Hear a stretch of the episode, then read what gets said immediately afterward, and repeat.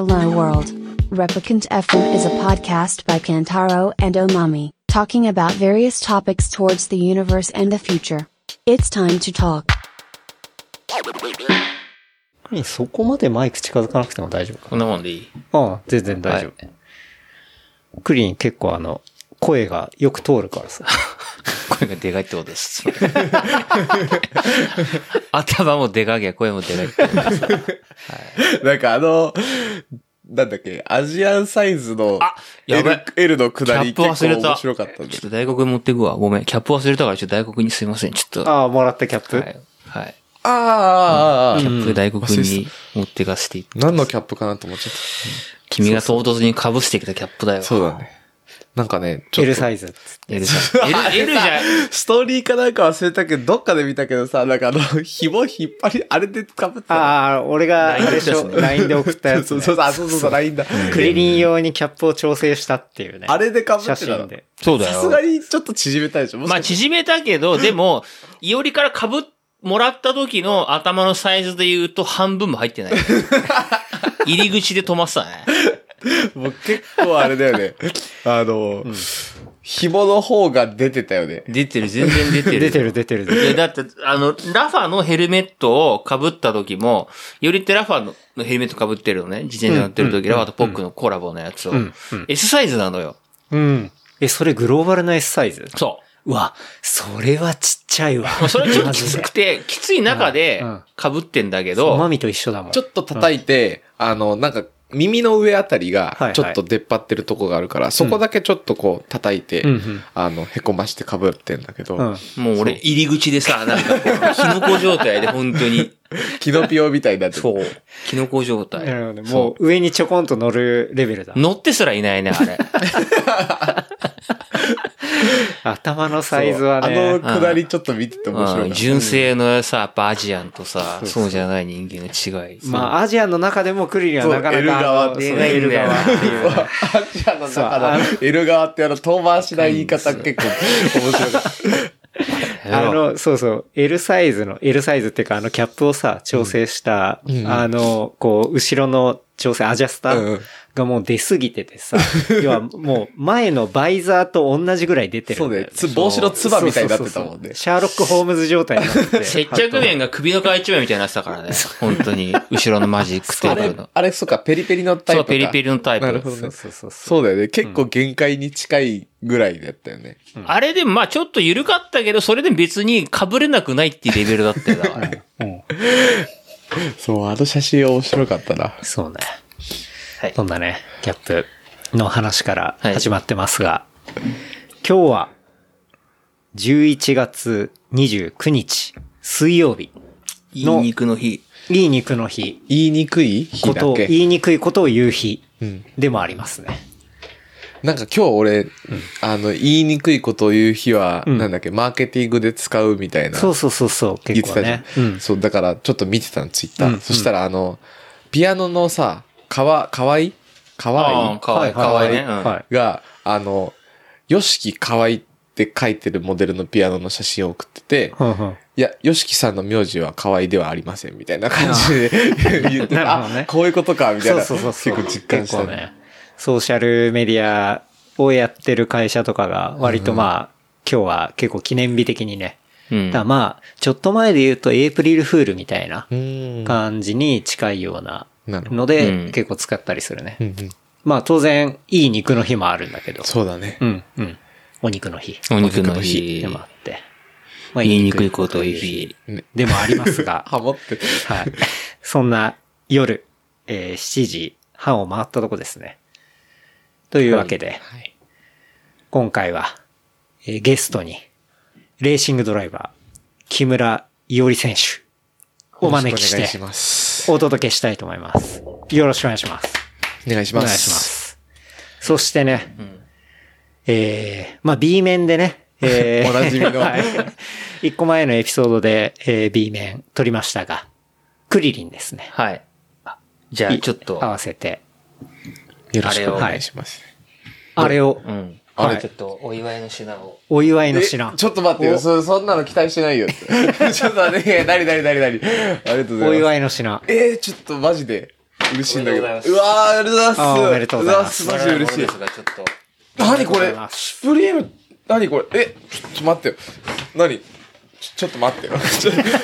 今、ちょっと開けてます。はい。。あの、B 面ではね、あのまあ、最終戦ですね、2023年のスーパーフォーミュラライツの、こう、裏番組的にね、話しましたが、木村伊織選手がおーこれチャンピオン渋になったってことで、はい。ブラウンのはい。シュプリームコラボのエアフォースワン。そう。はい。クリリンから。はい。やべえお祝いの品ということで。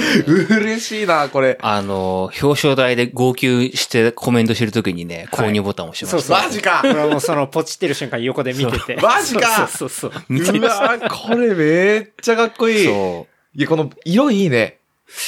う。なかなうかさ、この色の。んこれ今年から出た色でね。うん。あ、そうなんだ。今までホワイトとブラック。ね、そうで白と黒で、栗林は白だもんね。そう。はいで、なんか白、全部一応在庫あったんだけど、その、白だと俺とお揃いになっちゃうし、ん黒はアメリカ本国だと、んあの、悪い意味のやばいやつしか履いてないっていうはいはいはい。話が、あ、ギャングみギたいな。ャングとか、本当のドキュンしか履いてないっていう意味、いうことがあるらしく、どうしよっかなと思ったら茶色があって、うん。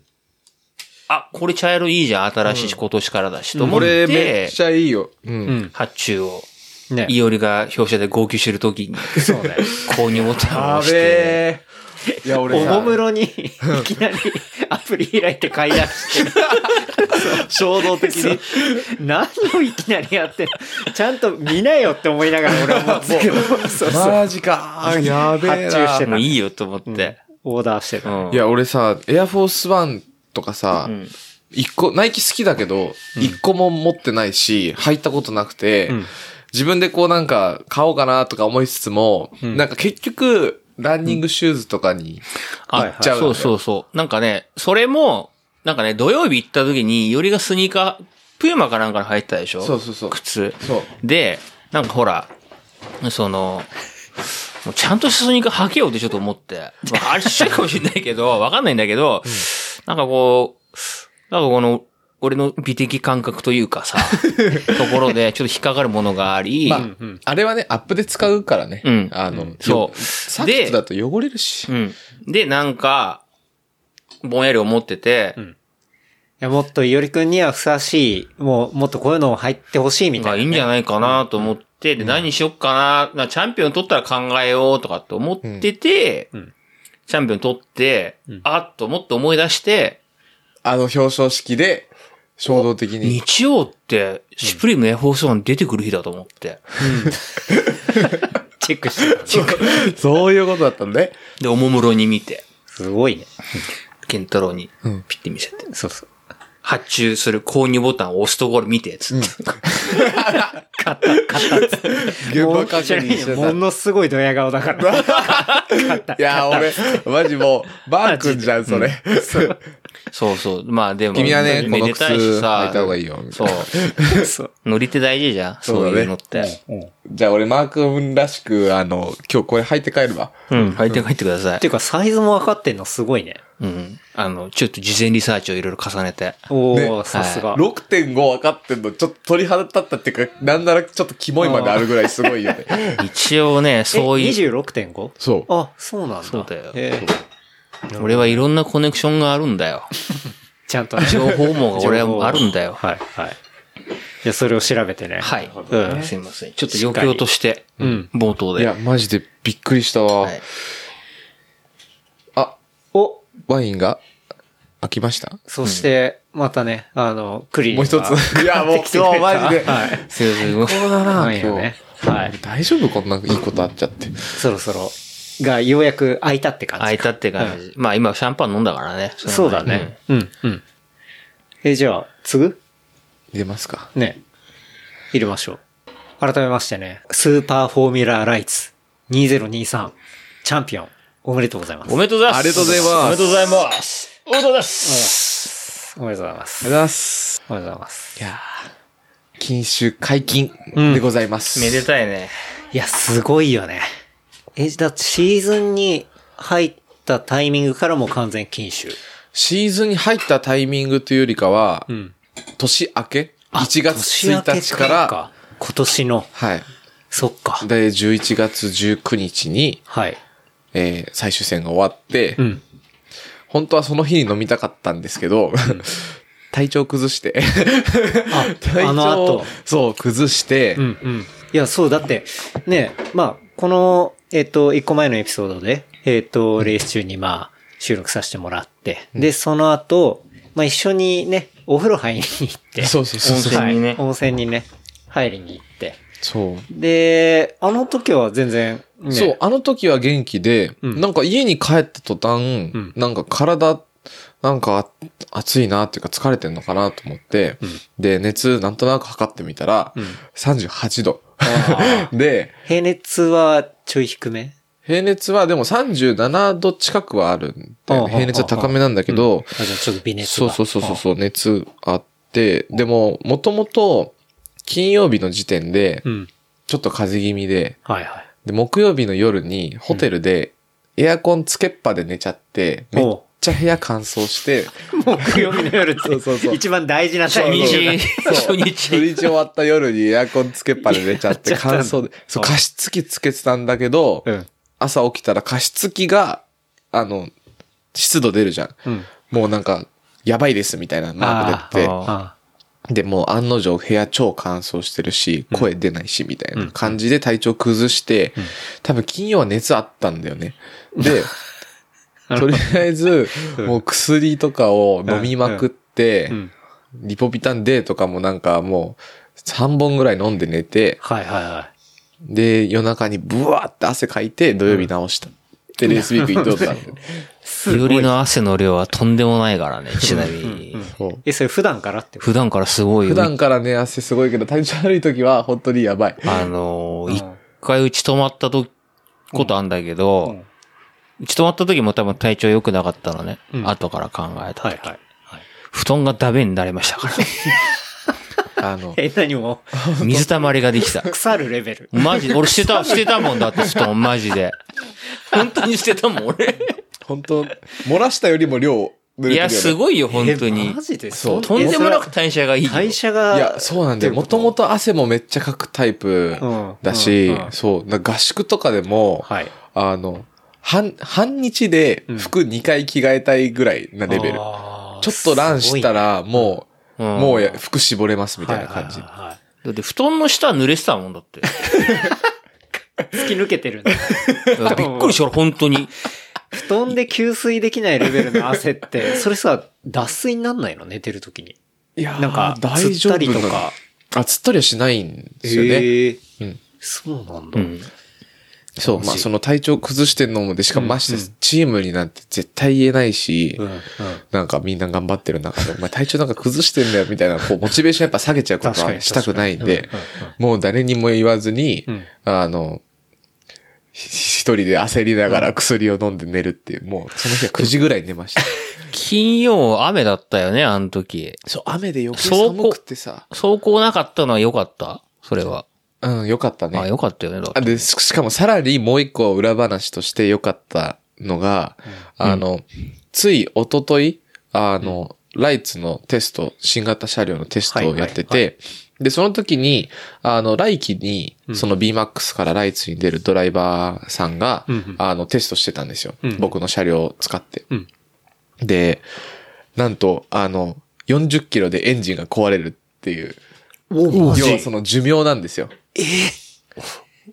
でライツのエンジンって、うん。来年からはコントロールエンジンになるんで、うん。あの、全車統一になるんですけど、うん。それまでって、あの、マルチメイクって言って、あの、トヨタ、それこそ平響選手、ランキング2位の平響選手は、はトヨタの育成として参戦してるんで、トヨタエンジン。で、僕は、スピースっていう、あの、フォルクスワーゲンのエンジンを使っていたり、あと、ジェントルマンの枠にはなるんですけど、30号車で出てるドラゴン選手は、透明のエンジン、スリーボンドエンジンっていう日産のエンジンを使って、レはいース出てたりとか、マルチメイクなうんクラスなんですよ、スーパーフォーミュラライツって。なるほで、やっぱエンジンのそのパワーをやっぱどう出すかっていうのは、そのエンジンエンジニアさんのはい腕の見せ所。ど。なるほど。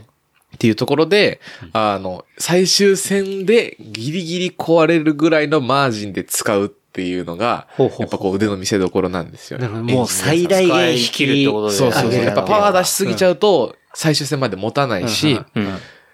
余らせすぎたら、普通に遅い、パワーが出ないエンジンになっちゃうんで、そのパワーと寿命の兼ね合いを、ギリギリを攻めるってことそう、だ4、はいで、終わって40キロで壊れたんで、うわー、す超ギリギリだよね。金曜日走ってたら、俺はレース3完走できなかったんだっていう。そう。うわー、すごい、そーれ。際どいね、それ。そうええだって一周が、えっ、と、一周4点、まあ5キロいかないぐらいだね。そうね5キロいかないぐらい4.8キロぐらいかな、多分的だと。うんそう。そうだよね。それで、だから最終、だから途中が、残りえっと3ラップぐらいで、俺がハンドル悔しくて叩いてるような映像が出るところが、なんとかそうだよねっていう。俺たち絶望で帰ってたかもしれないからね。うわすごいね、それ。すごいね。ほんと使い切ったって感じだよね。車もギリギリだったし、俺の体調もギリギリだったっていう 最終戦。あのエンジニアがなんでストップって言ったか俺やっと分かったわ、今。そう。ずっあのと。そうです。今回最終戦は、あの、チームの代表の組田さんの、あの、まあ、計らいというか、あの、やっぱ本国の、いつもフォルクスワーゲンのエンジンなんで、ドイツにそのエンジンのデータを送って、リモートで解析してもらって、それに合わせたマッピングをしてもらってたんですけど、うんやっぱもう最終戦チャンピオンかかってるし、うん現地でセッティングしてもらおうって言って、なるほど。ドイツから、あの、スピースの、はい。あの、本当トップの人を呼んできて、エンジニア呼んで。エンジニアを呼んで、はい。はいニコさんって言うんですけど、うんうんニコさんに来ていただいて、そのエンジンマッピングしてもらって、うんマジでめちゃくちゃエンジン速かったですね。へえ。もう全然違う。全然違いますねう。ーん。それやっぱ、リモートでやるのとはもう、レベル感が違うそうですね。まあやっぱりその現地にいないんで、うん。あの、それこそエンジン壊しちゃったら大変じゃないですか。まあ確かにだからやっぱ壊さないような、そのギリギリを攻めるっていうのがやっぱり現地にいるのと、うんリモートでこうやっぱ飛んできたデータをもとに解析して、うんじゃあ明日気温が何度になるのかもよくわかんない状況で、その場でマッピングっていうのができないっていうのに対して、うんやっぱり現場で実際に気温とか湿度、はい気圧っていうのを、もうリアルタイムでこう見ながらうん、やっぱマッピングしていくっていうのは全然違いましたね。ええすごい。マジで。はい。すごいね。でも本当にもう全然パワー違いましたね。うんもう体感でわかりますね。うん。あ、今日はもいや、これ全く違うぞ速いみたいになりました。で、練習走行もドライで走れたのが木曜日だけだったので、うん。あの、木曜日の走行枠2本で、そのエンジンのマップを完璧に合わせないといけないっていう状況で、うん。あの、1本目は割と絞り目で行ってたんですよね。うん。あの、エンジンのライフも考えて。うん。で、それに対して2本目で、まあ、金曜日雨で走れないと思うから、うん。ちょっと一発やってくれよって言って、結構限界ギリギリまでうん。やってもらった時、マジ速いと思いましたね。もうピットアウトの時のあの加速のところで、はいはいはいこれ違うみたいな、なりましたね。はい。じゃあもう、そういう、まあ、本国からも読んで、こう、万全の体制そうで、ねまあ、望んで、まあでもやっぱギリギリのライン攻めてるし、うんまあ、ゆうりくんのね、こう、コンディションもギリギリ そう俺のコンディいションもギリギリ。一年浮き沈みがさ、激しいシーズうんンでしたから、うん。よりは。うん。その中のやっぱ最終戦のそれっていうのは、うんまあ今聞いてドラマチックだなとそうね。いうとこだなっていう感じ。だからやっぱこの前の収録の時が開幕の週末の前だよね。開幕の。直前5月のうんね。まあいろいろありましたわ。うん。本当に。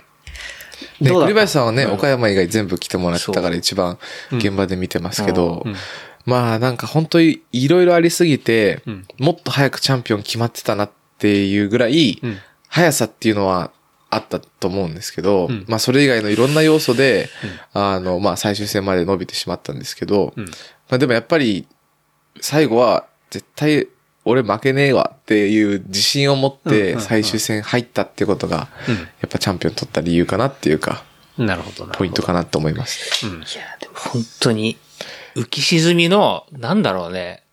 言い方いいかわかんないけど、沈む方が、ちょっと多かったかなっていう。苦しいシーズンだったろうなとは思った、ね。泣いたことの方が、嬉し涙だったのは、あのモテギだけでしたね。あ、もう最終だけ。はいうん本当あれだけで、それ以外はもう何回も、まあ、涙は出たことありますけど、うん。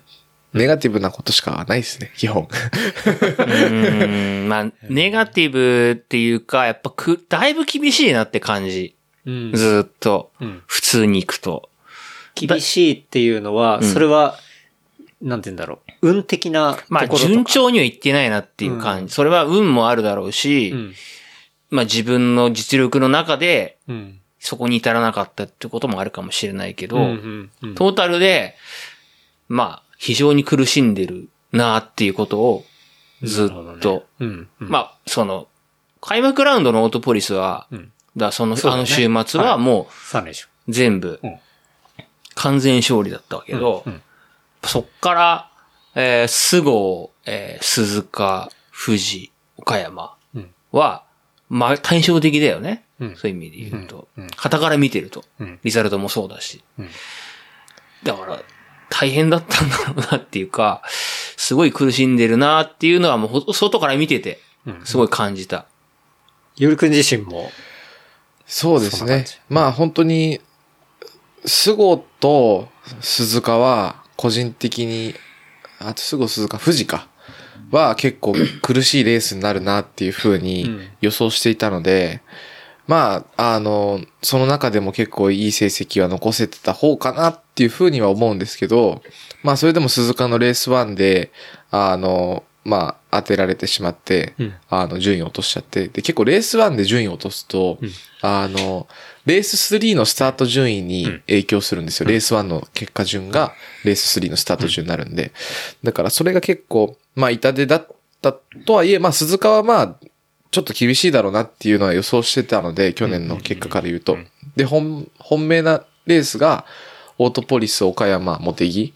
で、そこでまあ、しっかりとポイントを大量得点取って、で、鈴鹿富士、えー、あともう一個どこだっけ？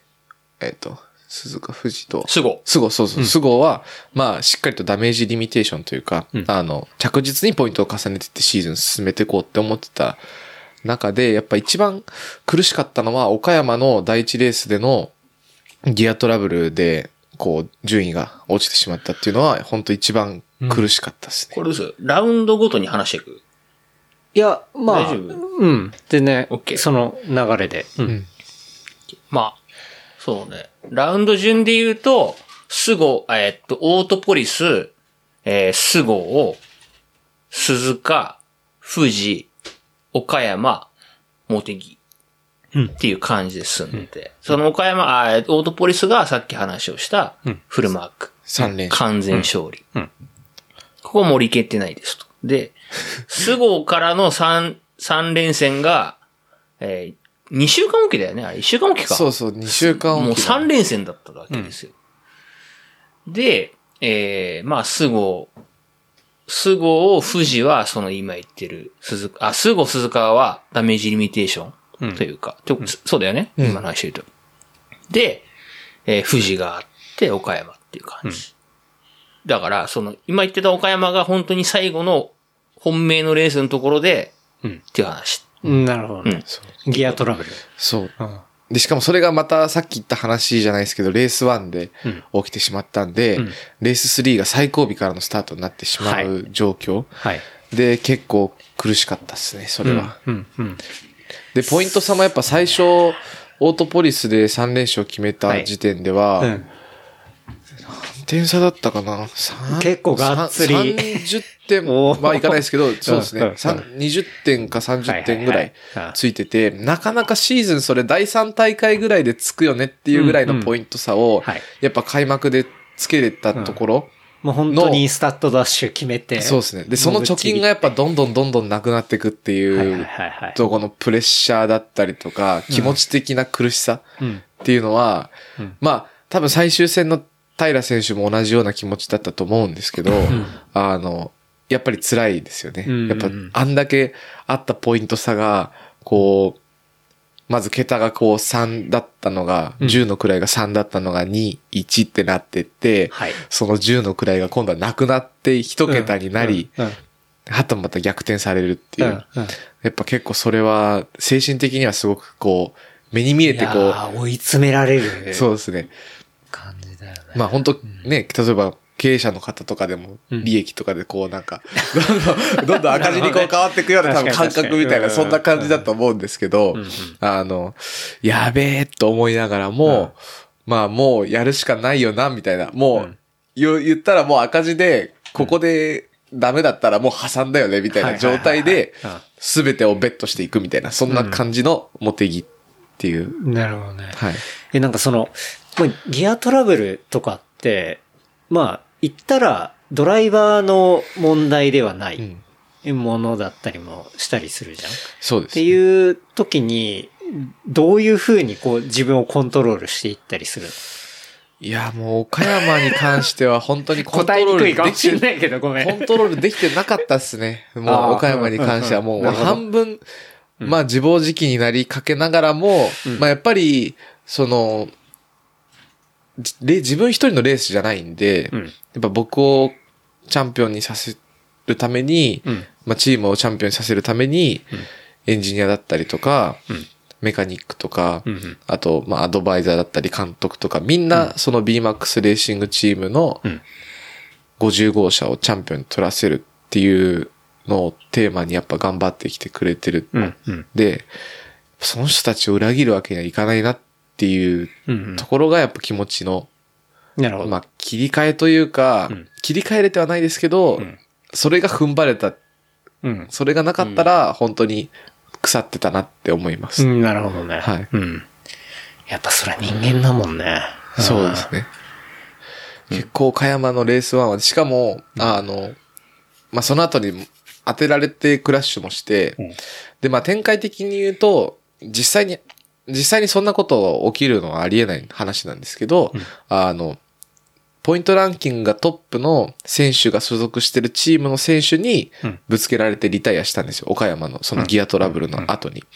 で、まあ、やっぱ、こう、ライバルチームとして、こう、シリーズ戦ってる側の気持ちとしては、ああ、やられたな、みたいな感じにうんうん思うわけで、うんもちろんその、なんて言うんだろう、わざとあいつをリタイアさせようってしてぶつけてるわけでもないのも、十分理解してるんですけど、やっぱ、あの、はあ、やってんな、みたいな感じで、うんうん結構こう、気持ちが落ち込むっていうか、はいはいはい。そんな汚いことまでしてはでも、やんのか、みたいなのを、やっぱ、考えちゃうわけですよ。うん。自分の中で勝手にこう想像して。はいはい。だからやっぱそれが結構本当にいろいろ複雑な気持ちになりますね。なるほどね。はい。うん。いや、じゃあもう結構その岡山はこう、ターニングポイントだったりだとか、していそうですねきながら。うん。で、ポイント差もそこで10点に開いてしまってて、うん。本当はそのトラブルがなくて、うん。で、スタート順位がその時、レース1は4番手、レース2が3番手。はいまあ、仮にレース1の順位通りにゴールしたとしたら4番手スタートで、全部その順位でゴールできたとしても、あの、平選手のポイントは、2位の平選手のポイントは逆転できる計算のスタート順位だったんですよ。平選手がちょっと予選で沈んでしまった関係で。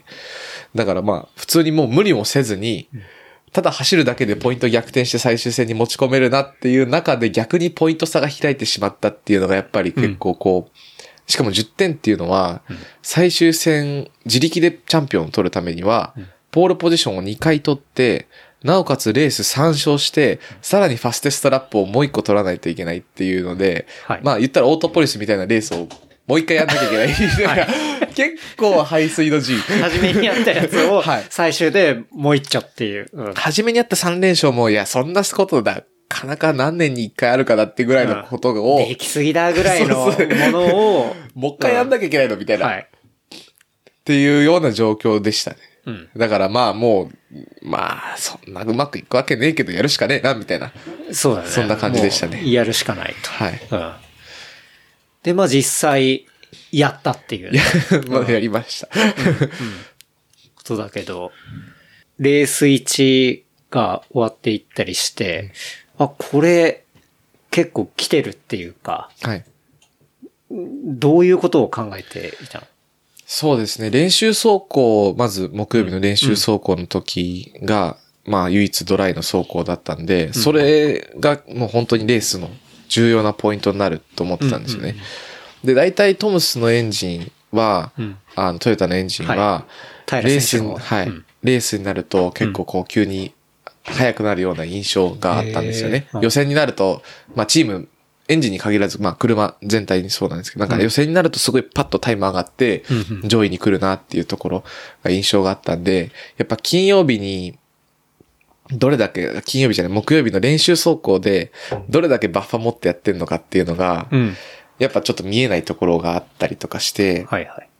こっちも全力でやってるけど、いや、相手どこまでいけるんだろうな、来るんだろうな、みたいな。トップ狙えるタイムも出てたし、自信もあったんですけど、やっぱ他人がこう、他の要素ってやっぱ見えないところが多かったんで、うん。そこはすごく緊張してましたね、予選までは。うん。で、予選はもう、あの、行くしかねえなっていうところで、まあ、アタックしてって、で、予選の1回目で、ポール取って、うん。うん。で、タイム差もコンマ5ぐらいあったんで、あこれはまあ、ミスんなければ多分 Q2 もポール取れるなっていうところで、Q2 に関しては結構自信持っていけました。で、レース1は、まあそのままスタート順位、ポールからのスタートだったんで、で、レース3のやっぱスタート順位も大きく関係するんでここはマジで勝ちたいっていううん。意味ですごく緊張してて、まあスタートもちょっと失敗しかけたんですけど、あの、なんとかトップでゴールすることができて、まあ一安心。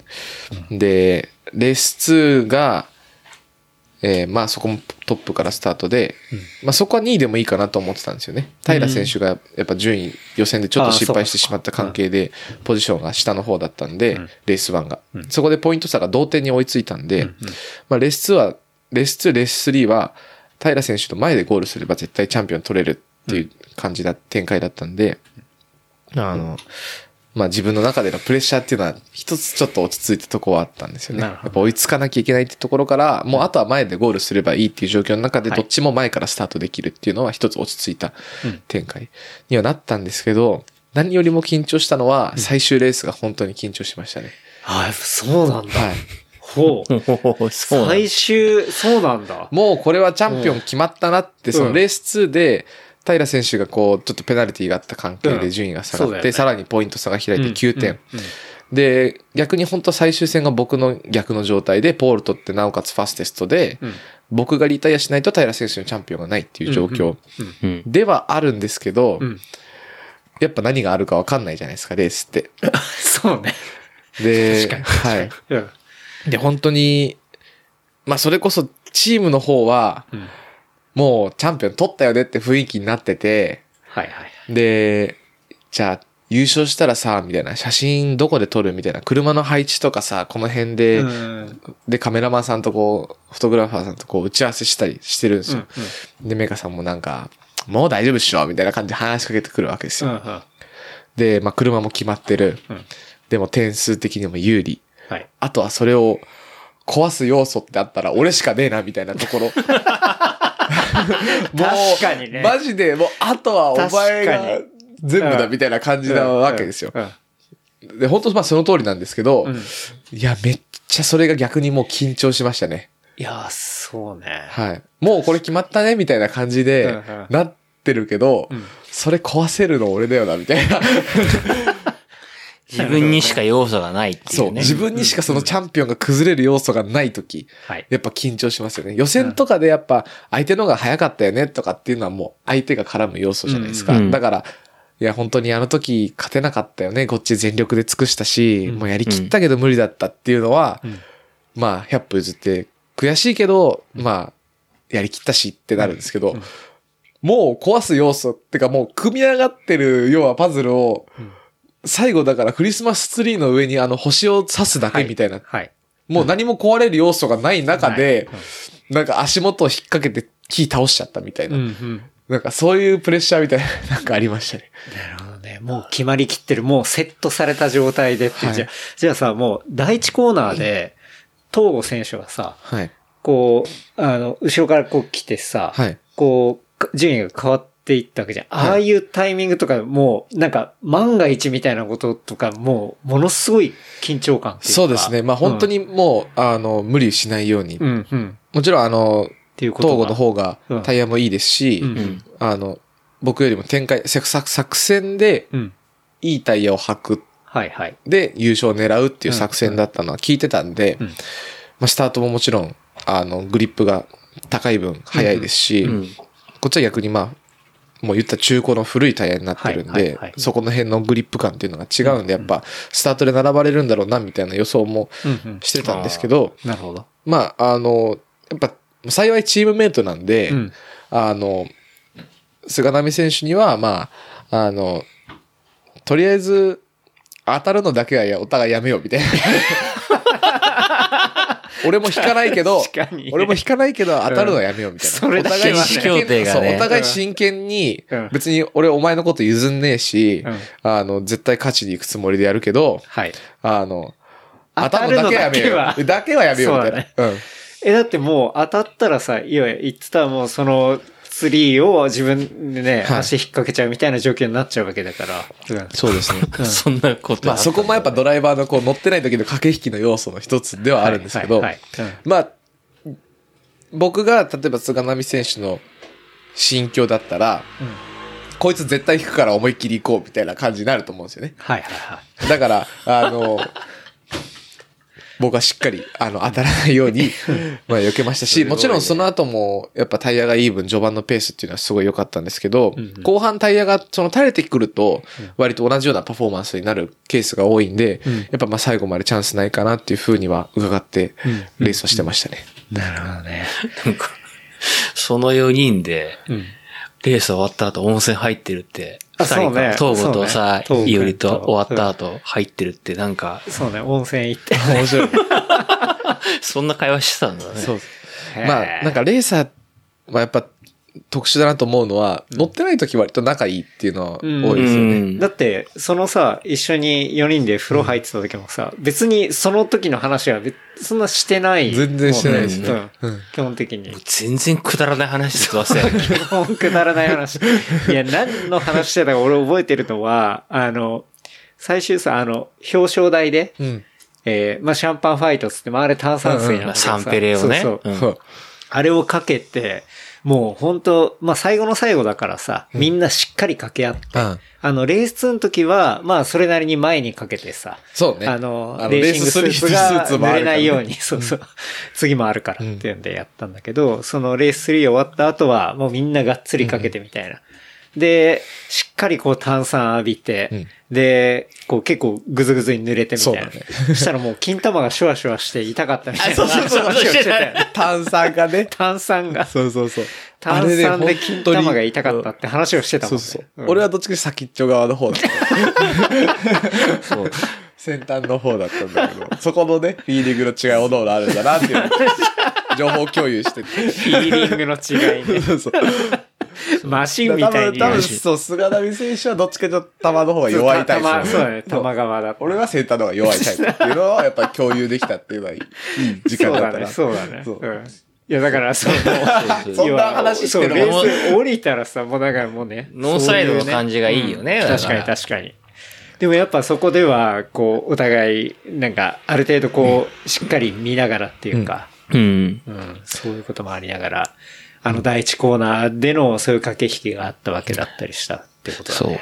だから、俺と、まあ、その、前の B 面でも話したけど、俺とケンタロウは、基本あの日って1コーナーでスタート見てるんですよ。うんうんレース2もレース3も。まあ、それなんでかっていうと、ライツはやっぱりスタートで決まることが多いから、んまあそこをちゃんと見た方がいいねっていううん、うん。ロジックのもとに、スタートで見てて。まあ、レース2の場合はもう、本当にさ、文句なしで1コーナーパッと入っていったじゃん、あそこは。だけど、レース3に関して言うと、東郷インに入ってって、よりアウトにいたじゃん。まあ、あのままのグリッドの位置の中で。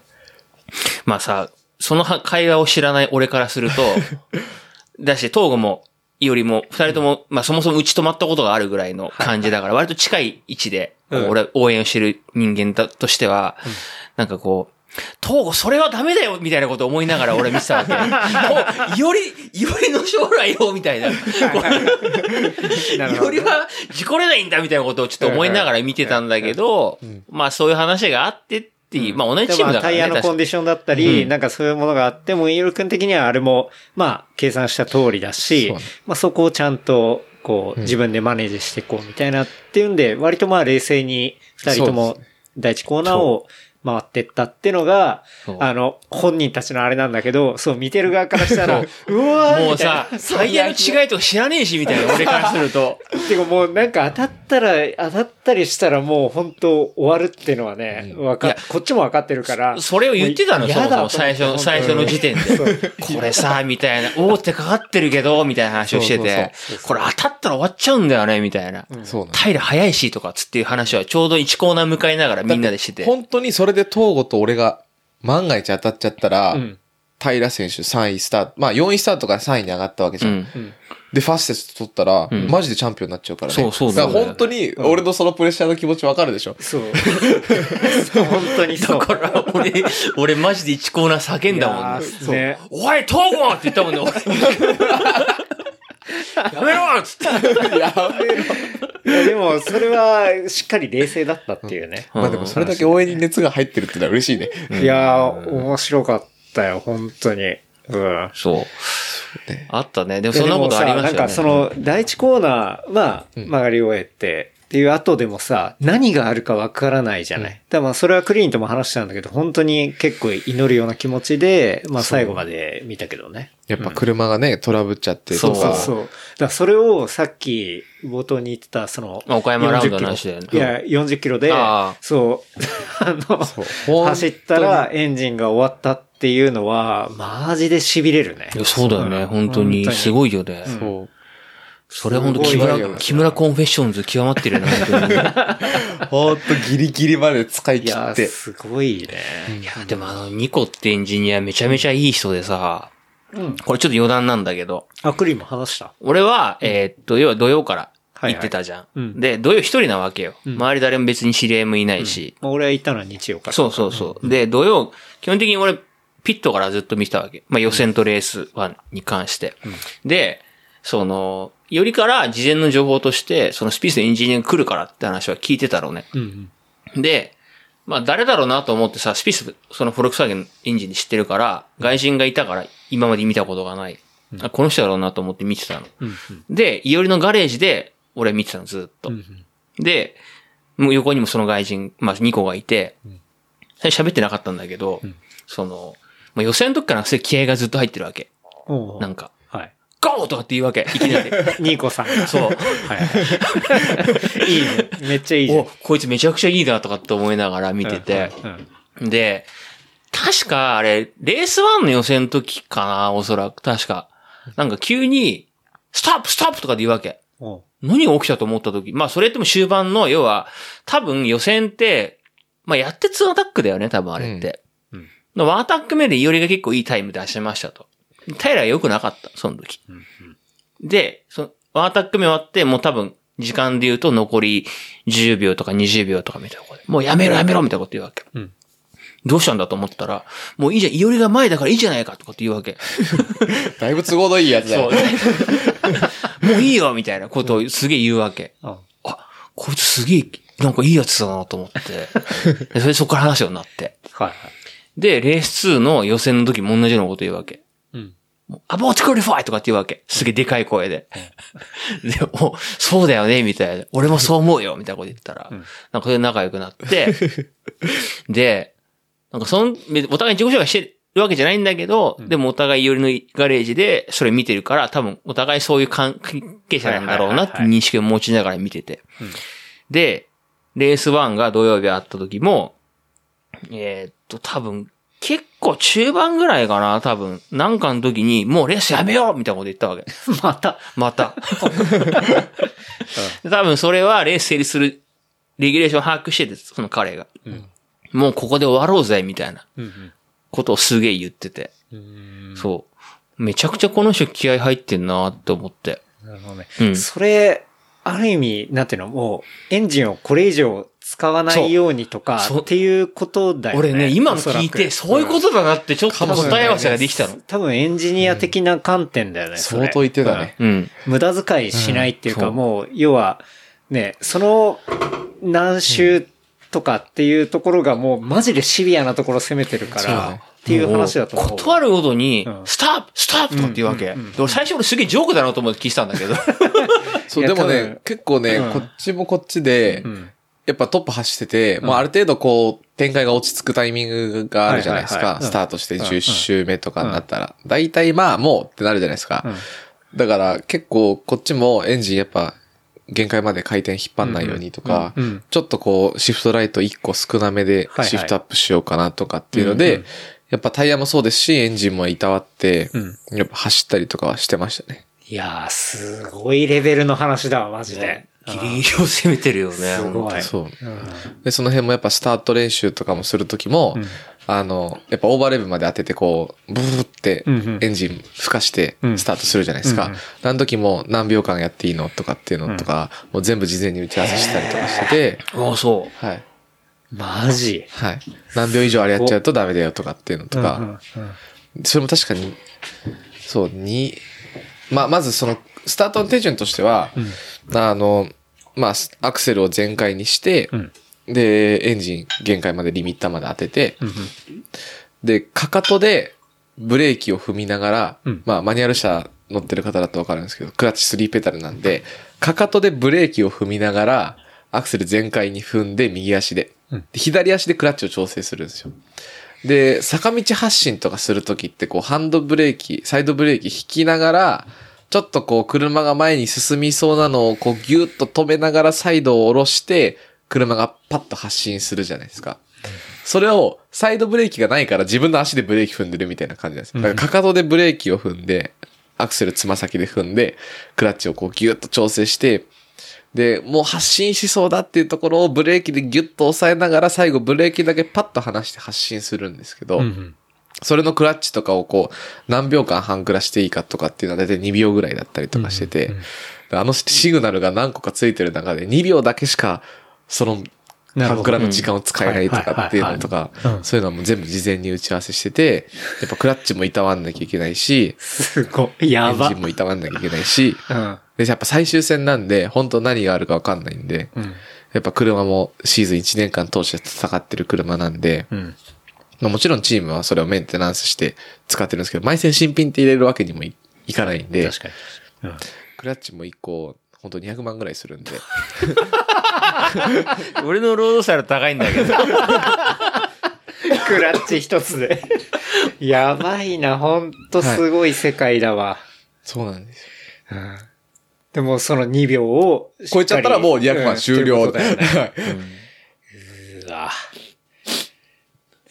は本当にすごい。もう本当になんていうの針の穴に糸通すようなそうですね。ことを、まあしっか積みりでも重ねだよね、うんだから。はい。何人とも話して、うん。エキスパートで、もうそこをしっかりやってるっていう。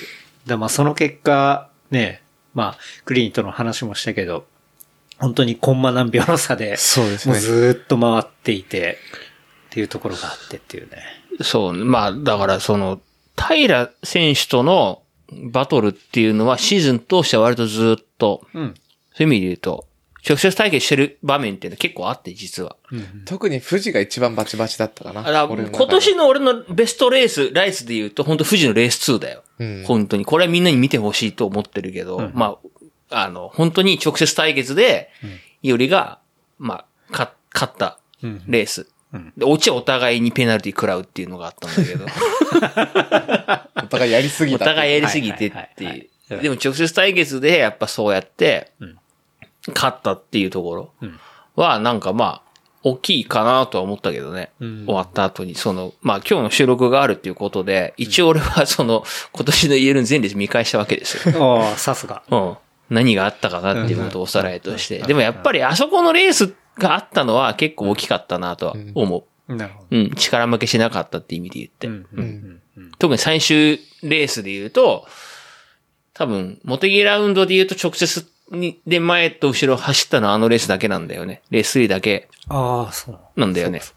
なるほの中でちゃんと、その前の B 面の時も話を多分したと思うんだけど、ど。うん。ちゃんと最後突き放して勝てたうん。うん。っていうのは、まあその富士のレース2の時のことがまああったんじゃないかなって、まあこじつけだけどね、半分。うん。うん。はあるかな。あれはすごくいいレースだったと思う本当に。うん。やっぱライツは、とにかく抜くのが難しいカテゴリーうん。なんで、うんその中でも、やっぱどう抜けるかっっていうポイント。うんうんまあそのポイントは、あの、オートポリスの回を見れば、聞けば多分解説してると思うんですけどまあやっぱそこがとにかくライツでは難しいところなんで、うんうん。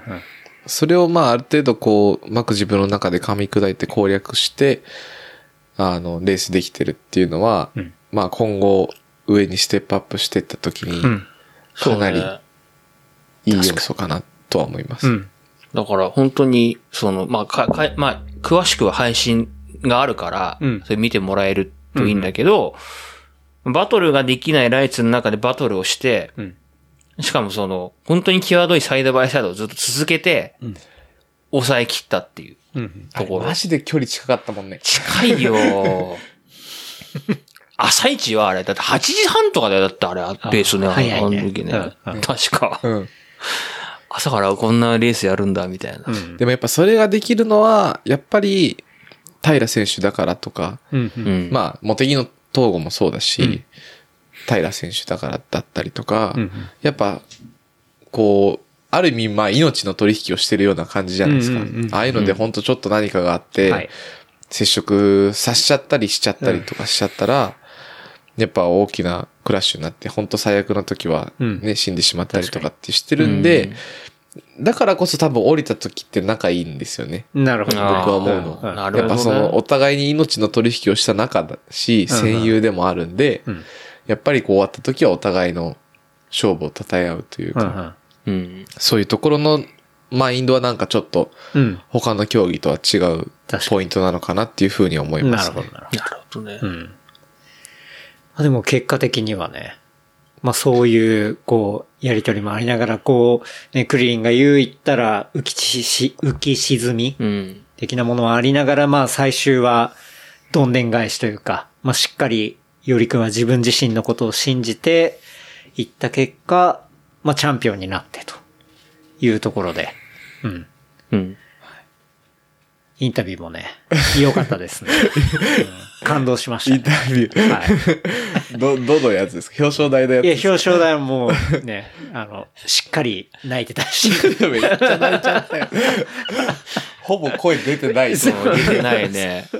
そう、クリリンが、あの、エアフォースワンポチってる横で、向こうで泣いてたし。いやー、これマジで嬉しいないや、うんなんとなく、多分ね、いや、よりってそんなに感情を表に出すタイプじゃないうん。ですよ。普段から。うんうん。そういう意味で言うと。で、出すタイミングってこういうタイミングしかないだろうな、みたいな、なんか勝手なそのさ、おっさんながらの予測はずっとあって、実は。うんうん。で多分泣くだろうなっていうことはなんとなく、取ったら泣くだろうなって、ここまで出てないこと泣くだろうみたいな予想がちょっとあ個人的にはあって。うん。で、正直俺も感動したし、それで言うと。目の前で撮ってくれて、もちろん。そう、二人で結構、まあ、話し合ったりもしてることもあったから、うん。シーズン中も。で、その中で撮ってくれて嬉しかったけど、なんか、いろいろ話し合ってるからこそ予想できたところもちょっとあって。うん。まあ、だからそこでちょっと、買っちゃったっていう。その話。あ、そこで？ちょっと落ち着くうん、ちょっとあった。かなっていう。本来なら俺も泣いてなきゃいけなかったのかもしれないけど。ヨルク自体はどうだった？やっぱ、まあ実際、まあしっかりね、まあそういう第一コーナーのところがあって、まあ最終無事。うん言ったら、そう、見てる側からすると、あ、無事、フィニッシュした、チカフラ切ったっていう見方だったんだけど。うん本当同じで、いうん。や、本当無事終わったなっていう感じだしうん、シーズン長かったなって、うん。やっぱ GT 終わってから2週間後、うん。もうスーパーフォーミュラーも最終戦終わってるし、スーパー GT も最終戦終わってるし、はい。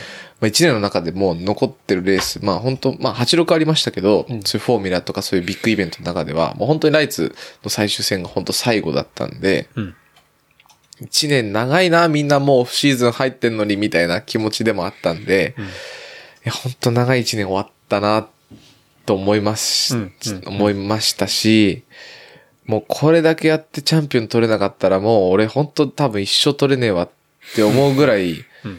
いろいろ追い込んだ1年だったんで、私生活とか、うんまあ、含め、うん。だったんで、よかったって思いましたね。うんなんかその、本当ほっとほしてっと、して。うん。涙が溢れたって感じです。うんうんやっぱ本当レース人生で、6歳の時から始めてて、うん。一回もチャンピオン取ったことないんですよ、僕。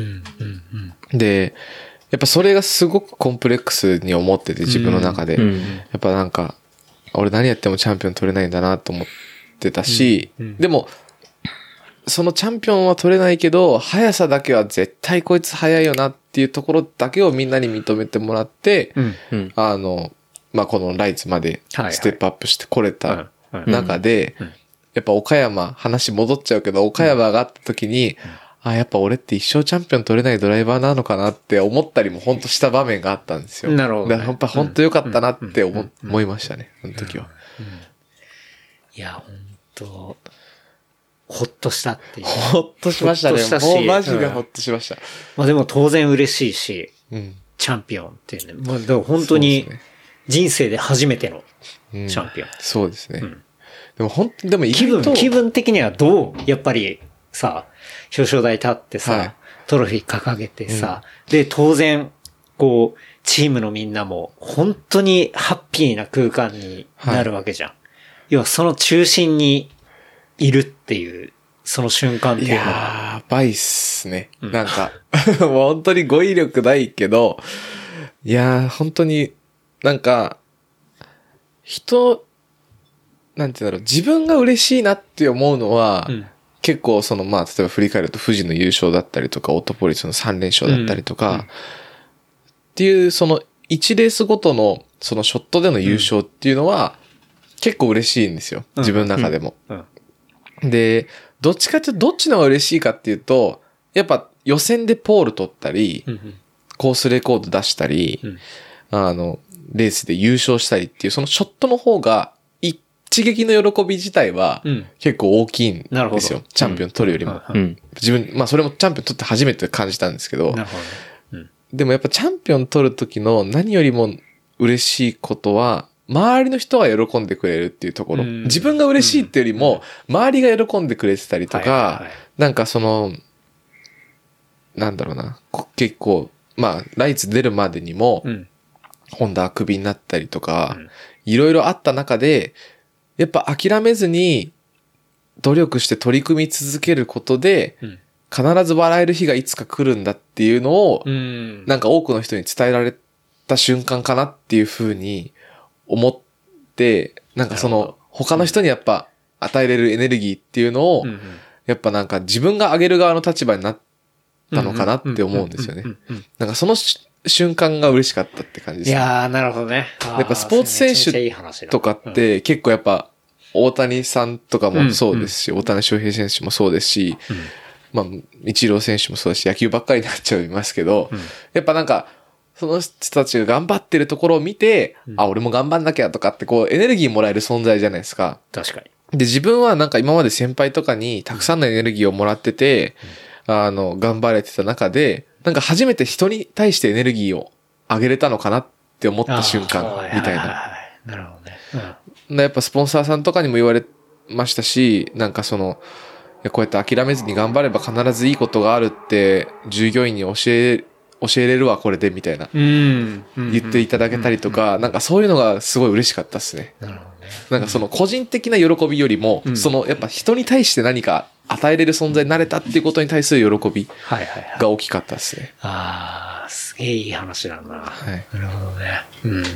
それっていうのはやっぱ実際になってみないと感じられないことだし、なんか、そういうのすね、なってないけど想像するのすごい難しいもんね。そうですね。今、逆に今までその自分がライツでチャンピオン取ったぐらいで、うんなんか、こんなに喜ぶ人いるんだっていうのも、まあ、もちろん、わーいってはなりますけど、うんうん。なんかそういうこう、なんか、なんて言うんだろう、心を動かすみたいなところまで、こう、深く刺さるものじゃないと思ったんですよね。うん。やっぱライツでチャンピオン取るのは、ステップアップするための通過点だってぐらいで思ってましたし、うんうん。取って当たり前だし、取んなかったらまあおかしいよねぐらいにうん。思ってやってたんで、なんか、チャンピオンを取ることに対しては、ラッキーで取れたっていうよりかは、うん。取るべくして取ったっていう気持ちでうんうん。レース行ってたんで、うん。そこに対しては本当にあまり喜びはなかったっていうか、まあもちろん嬉しかったですけど、うん。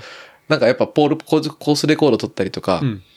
優勝したりとかっていう方がやっぱ一撃の喜びっていうのは大きかったんですけど、はいはいやっぱそこ以外の要素がやっぱ本当に大きかったですね。うん。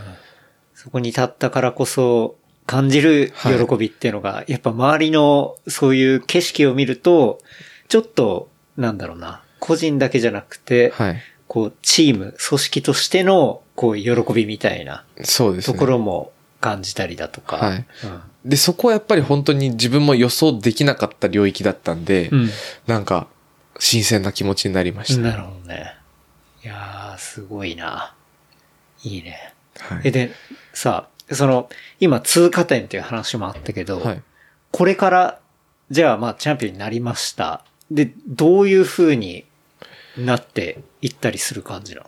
やっぱまあ結構チャンピオンとって、うんあの、大きく流れが変わった部分があって、まあやっぱり、あの、そこの結果も評価していただけて、来年はうんスーパーフォーミュラに、うん。まあ参戦するための一つのステップとして、うん。あの、ルーキーテストっていうのが12月の6日からはい。8日までうん。あるんですけど、確か一般の方も見に行けるオープンテストになってて、ピットウォークだったりとかもあるんですけど、へはい。あの、鈴鹿サーキットで、はい。スーパーフォーミュラのルルーキーテストというか、まあ、公式テストと、まあ、ルーキーテスト枠っていうのがあるんですけど、うんうん。あの、それに参加させていただけるっていう、うん。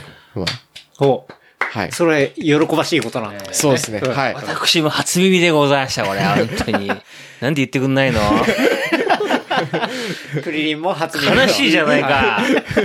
まあ、やっぱり、あの、ここまで温めてたっていうことだよね。そうそうそうこのためにもう温めてうんでこの場でね。そうはい。やっぱりスーパーフォーミュラっていうのは、はい。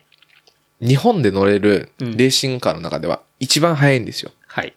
で、F1 とほぼ同じスピードで走る車。うんうん F1 の一個下のカテゴリーがまあ F2 っていうカテゴリーなんですけど、その F2 よりも速い車両なんですよ。うんスーパーフォーミュラって。はい。で、やっぱそれに乗れるっていうのは、うんもうめちゃくちゃ楽しみですね。はい。もう素晴らしいこと。はい。もう言ったら国内当然トップだし、国内トップですね。はい。まあ、でねそれこそあれよ。GT でうん GT500 乗ってるドライバーでも乗れないドライバーっているからね。はい SF に。うんだからほんとトップオブトップですよ。だからでも本当により、もう F1 に近いものだし、うん、同じ速度域で戦うし、で、あのね、えっ、と、なんだっけ、えっ、と、ブーストする、オーバーテイ OTS ク。ね。OTS。そうオーバーテイク。システム。オーバーテイクシステムもあって、こう抜き差しも、より激しい。見どころも激しいし、面白いし、うん。で、さっき、そう、いおりくんがちょうどこの家に来る前に、まあ、クリリンと一緒に、そのスーパーフォーミュラのコンテンツもいろいろ見てたんだけど、こう、無線のものとかも、きょ今年から見れるようになったそうですね。無線のやり。りとりとかも結構出るん SF5 でって。アプリがあって。はい。そう。月額1500円。1500円。もうちょっと値下げをするか、買い切り価格を作るかをした方がいいんじゃないかなと思うんですけど、確かにね。えー僕の高校の先輩がセールスやってるらしいんで、ちょっと要望ね、そう、もう上げた方がいい。うん、本当に。売れないよ、これは、つって、本当に。まあでもそういうのもありながら、YouTube のコンテンツでも結構しっかり、そうさっきも見てたけどあって、そうですねん。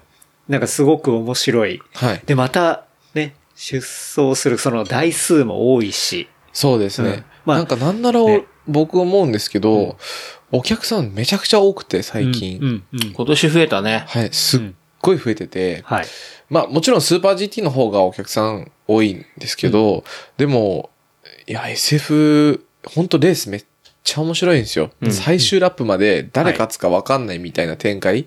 があるレースってうん、あんまないんですよ。うん大体まあ、ライツもそうですし、うん GT もそうですし、うんまあ F1 もそうですし、最後まで誰勝つか本当わかんねえっていうレースって、そんなにないんですよ。大体もう残り、まあ10周とか、まあもうもっと前に、大体まあこう勝つよねみたいな感じになるのがほとんどのパターンなんですけど、うん。まあその誰が勝つかわかんないっていう要素がトラブルだったりとか、そういう要素ななんですけど、ん本当にトラブル以外のところのバチバチのバトルで誰が最後まで勝つかわかんないっていうぐらい、もう超接戦なのがスーパーフォーミュラなんで、いやー、また面白い、ね。結構楽しみですね。やっぱ、うんうんまあ、栗林さんも言った通り、あの、スーパーフォーミュラに出てるドライバーで、スーパー GT の500に出てないドライバーって、1名ぐらい、うん。そうだね。1名2名ぐらいかな、多分。しかいないんですよ。はいはいでも、500出てて、スーパーフォーミュラーは出れてないってドライバーは、んまあ軽くざっと数えて、まあ両う手超えるかなぐらいなんですよ。やっぱそれだけ狭いもんのスーパーフォーミュラーの、うんまあまずはテストですけど、はい。乗れるっていうのは、もうマジで嬉しいですね。やっぱそのいやー誉れだね、本当うに。ん、うん。いやー、楽しみ。だね。確かに、でもさっき映像見せたら、お客さん確かに多かった。今そうなんです年は増えたよ、でも本当に増えた。うん。しかも家族多いんですよね。多い。へーうん。増えた要因としては、まあでも多分だけど、プロモーションをする主体が変わって、やり方が変わって、発信が増えたんだよね、SNS の。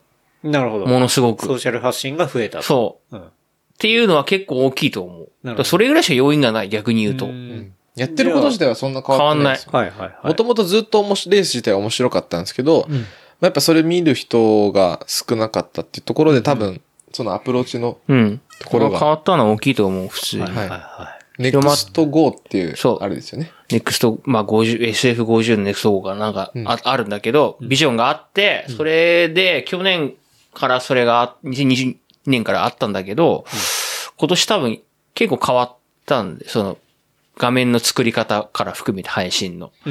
だから多分開幕とかそんなしてなかったんだけど、そっから人が増えてると思う。うん見て面白いなと思う人が増えたとか、はタッチポイントが多分増えたことにより、人が増えてるっていうのはあると思う。いなるほど。やっぱ本当レース面白いし、いろいろ UI だったりとかもすごく見やすくて、まああとはその YouTube だったりもそうですし、あんまレース知らない人がパッと見てもうん、すごくわかりやすいと思うんですよね。はいはい。まあ、例えば GT とかってたくさんの車走ってて、割とごちゃごちゃしてて、いろんな展開が生まれててうんうん、割とレース知ってる人とかがう、ん。あレース知ってるというか、こう、まあ、なん、なんと言ってたらいいかな。レース知ってる層の中でも、こまあなんだろうな。いろんな車走ってるし、GT って。うん。レースクイーンも多いわけですよ。うん。ファンう、も集まりやすいんだ。華やか。そう華やかだ。はいはいはいそう、華やかって言えばいいんだ。そう。なんですけど、SF ってどっちかっていうと、めちゃくちゃコアなレースファンが見てるうんレースなんですよ。まずはだって、あの、車もレース専用に作られた、まあ、フォーミュラーカーで走ってますし、それに対して GT ってやっぱ NSX、あと Z スープラ。はい。で、300の方は、フェラーリだったりとか、ランボルギーニ、ベンツとかっていう、もうみんなが知ってるような車が走ってるレースなんで、GT の方がやっぱどっちかっていうと馴染みがあるんですよね。見た目も含めて、車両の。でも SF ってやっぱり本当にもう、すっごいもうニッチな車ですし、ダラーラっていう車両のメーカーなんですけど、ダラーラって何みたいな人。まあワンメイクですよ。はい簡単に言うと。イコールコンディションがうんあって。本当にそのレースファンが、めちゃくちゃニッチなレースファンが見るようなカテゴリーなんですけど、僕が思うには逆に、そっちの方が、本当の初心者には分かりやすいのかなと思ってて、なんでかっていうと GT って300と500とかが混ざってて、うん台数も多くて、うん最終的に誰が1位走ってんのかって、ちょっと目で見ると分かりにくい要素でもあるんですよ。なるほどもうコース一周にわたってこう車両がずっといるような状態なんで。ず、ですけど、SF っていうのは、やっぱ台数も GT と比べるとうん少なくて、うん何台だろうな。20台ちょっと。22。22か。22台。で、レースの周回数も GT と比べるとちょっと短いんですよ。うん。何な周、に、えっ、と、まあ、コースによるんですけど、200、距離で200から250ぐらいだったから。でまあ GT に関しては450キロっていうのがあるんで、うんまあちょっと短いんですよね。うん200キロほど。なんで、あの、逆に言うとゆ、そのばらけないし、うん用意ドンからゴールまでで誰が一番速いのか、そいつが勝ち、みたいな、もうめちゃくちゃシンプルなんですよ、ルールが。うん。でそれが結構俺的には面白いかなって思うんですよなるほどね。ね。だもう見てる側も非常にわかりやすくて、かつはい展開もあるし、面白いみたいな。うんでだ逆に僕は本当レース知らない人がパッと見て、まあ面白いなって思うのは、そのスーパーフォーミュラーかなと思いますね。まあ車を見て楽しむのは GT だと思うんですよ。うんうん。もうやっぱ本当にさっき言った通り見たことあるようなうん車がたくさん走ってるんで、馴染み深いというか。うんは GT かなと思うんですけど、レースを楽しむっていうのは、はいもう絶対スーパーフォーミュラーかなって思いますね。競技を楽しこむっていうれは楽しみですはいね。。うん。BMAX? BMAX。ありがとう。いや、だ俺 俺のパス手配が。そう。そう、あ、でも BMAX、そういう意味で言うと、まあね、今年までは、もともと本当に F1 の直前まで行った、うん松下信春っていうドライバーがうん走ってて。ね。で、割と、今日、今年は苦戦してたけど、最終戦で物ごく変えて、上向きになってるチームうんだったりするから、可能性をすごいねうん、感じるチーム。まあ、要はその SF ってものすごく同じものを使ってる分、個体差が大きい影響を与えるわけですよ。はいはいはい。物ごっこであったりいろんなものだったりっていう。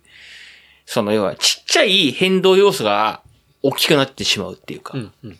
ていう状況だったりするから、それで言うと BMAX は割とそこは上向きな状況でシーズン終わってるから、うんその可能性はすごく、うん、あの、あるのかなと思うね。あとは来年からダンパーが共通化されて、あそうそうそうその、結構まあ車の動きの大きな要素を占めるパーツなんですけど、ダンパーっていうのが。うんうん。それが共通化されることによって、また勢力図が変わるのではないかっていうのがやっぱ見立てとしては。今までの SF の大きい変動要素っていうのがダンパーだったの。なるほどね。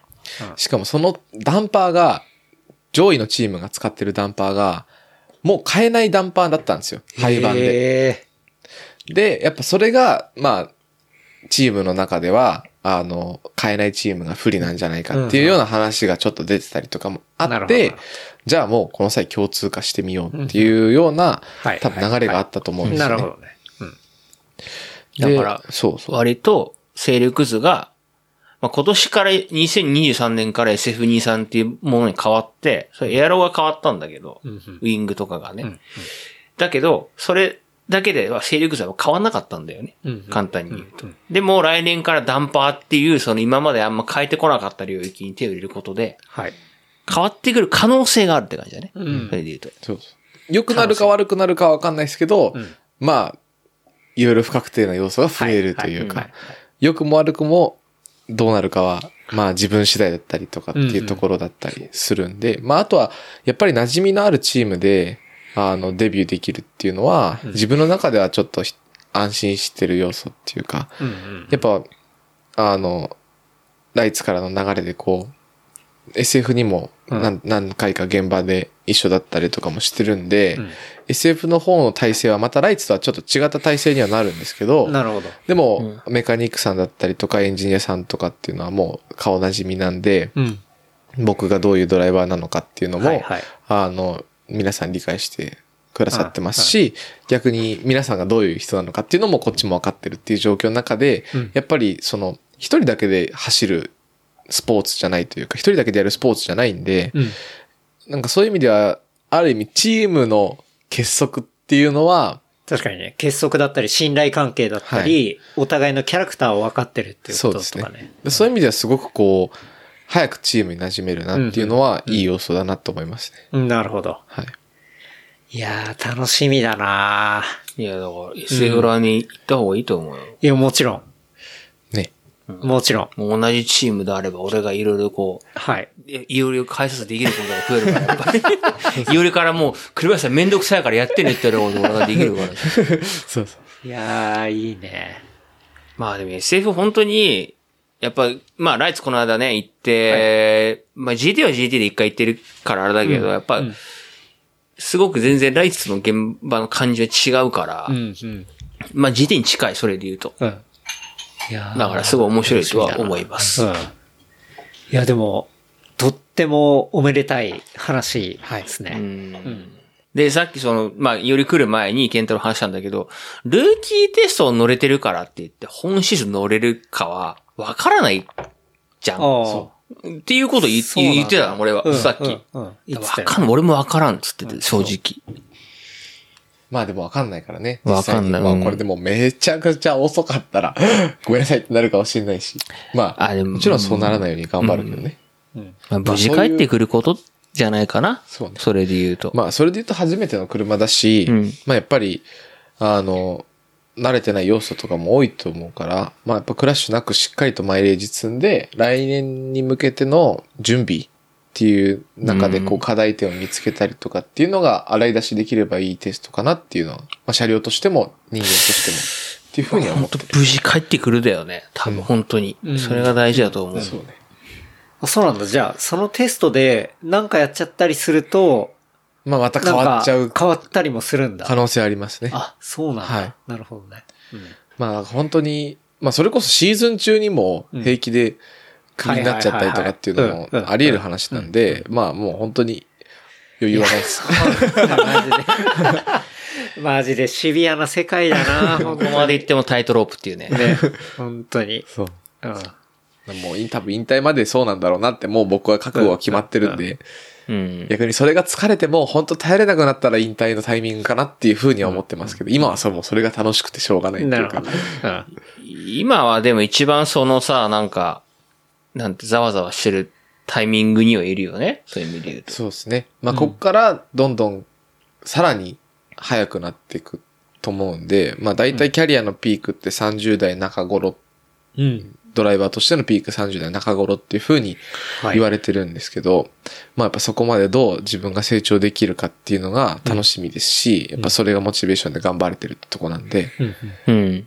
で、まあそこから先は、まあ多分どんどん落ちていくところを実感しながらも、どう経験でそれをカバーできるかっていううん。ところだと思うんですけど、うんまあ今はやっぱり諸突猛進っていう感じでうん頑張りますね。もう常にね、前を見てはい。いく感じですね。いやー、楽しみだね。マジ来年も。マジ楽しみです。うん。来年もね。はい本当に。いや、本当に勢力図が変わっていく可能性があるから、うん。ワンチャンありますよ。だって。まあ、まあ、前向きな話をすればね。うん本当に。俺はもう本当に、まあもうチャンスいただけるんだったらもう BMAX でチャンピオン取るぞっていう気持ちでうん。いきます。うん。本当に BMAX は本当にいいチームなんだよ。いやもう本当に代表のもう組田さんが、あの、もともとレースが好きで、まあレースが好きっていうか走るのが好き。で、あの、まあ昔よくあった走り屋、その峠とか湾岸だったりとはいか走る、はい走り屋だったんですよね、はい代表の方が。うんで、その後、あの、父親が、その、屏風ヶ浦工業っていう、まあ今の BMAX の B が屏風ヶ浦工業の B なんですけど、はい。なんかその父が亡くなっちゃった関係で、会社を急遽22 2歳。歳で継がなきゃいけないっていう状況になって、まあそっから本当に30代ぐらいまでは、もう24時間ずっと仕事漬けの毎日っていうので、まあやっぱ車も、好きな車もできずにっていう中で、ある程度余裕ができて始めたレースっていうのが、やっぱ最初は自分で趣味でレースしてたところから、やっぱ育成もしたいっていう。っていうところで育成もやりつつ、で、やっぱトップカテゴリーやりたいっていうところでスーパーフォーミュラーまで行くっていうような、こうもう、すごいレースに対する情熱が、はいあの、情熱しかないっていう。むしろ情熱のみ。情熱のみでここまで来たみたいな人がやっぱ代表やってるんで、やっぱもう、レライツもやっぱそのために、もうその情熱で今回、スピースのニコさんも呼んでくださったりとか、はい。っていうのをやっぱ本当結果で返してあげたいっていうか、そう本だよ当もう情熱が過ぎて、自分でもだからライツも走ってるしさ、うん。そう。あ、ドラゴン選手あドラゴンって、はいはいはいはい。その前の週なんかマカを走ったからね。で、その前の週は FIF4 の最終戦だしね。ね3週間連続レース出てるって。すごいよ、あの人。プロより過密なスケジュールで。うん いやもう本当ね、やっぱその熱に応えたいっていう。いや、もう本当マジで答えたいですね。もう本当に、本当にいい人なんですよ。いやー楽しみですね。楽しみですよ。ね。来年もはい。ど応援をね。応援を、うん。また土曜は特に喋らず、はい。日曜日帰りに、うん。あの、よりと一緒に帰るっていうのをまた続けたいなと思いますけど、そうね。うんそうね。そううん。現場で、ね。いつものね、うん。感じね。いつもの感じで。まあでもまたね、雰囲気は変わると思うしね。うん。まあだからあれよ、本当に一番多分変わるっていうところで言うと、SF はスタート進行がめちゃめちゃ長いのよ。オオープニングセレモニーとかめちゃくちゃある。国歌斉唱とかあるからさ。ああ、いいね、いいね。だで、要は、この間行った時、ライツの場合ってさ、マシンから降りないでしょ、降りないね。うん降りるわけよ。降り、降りない、だって1時間ぐらいあるから、グリッドついてから。へえ。クリッドついてから1時間？あるよね。そんぐらいあるよね。そうね、近くあるね。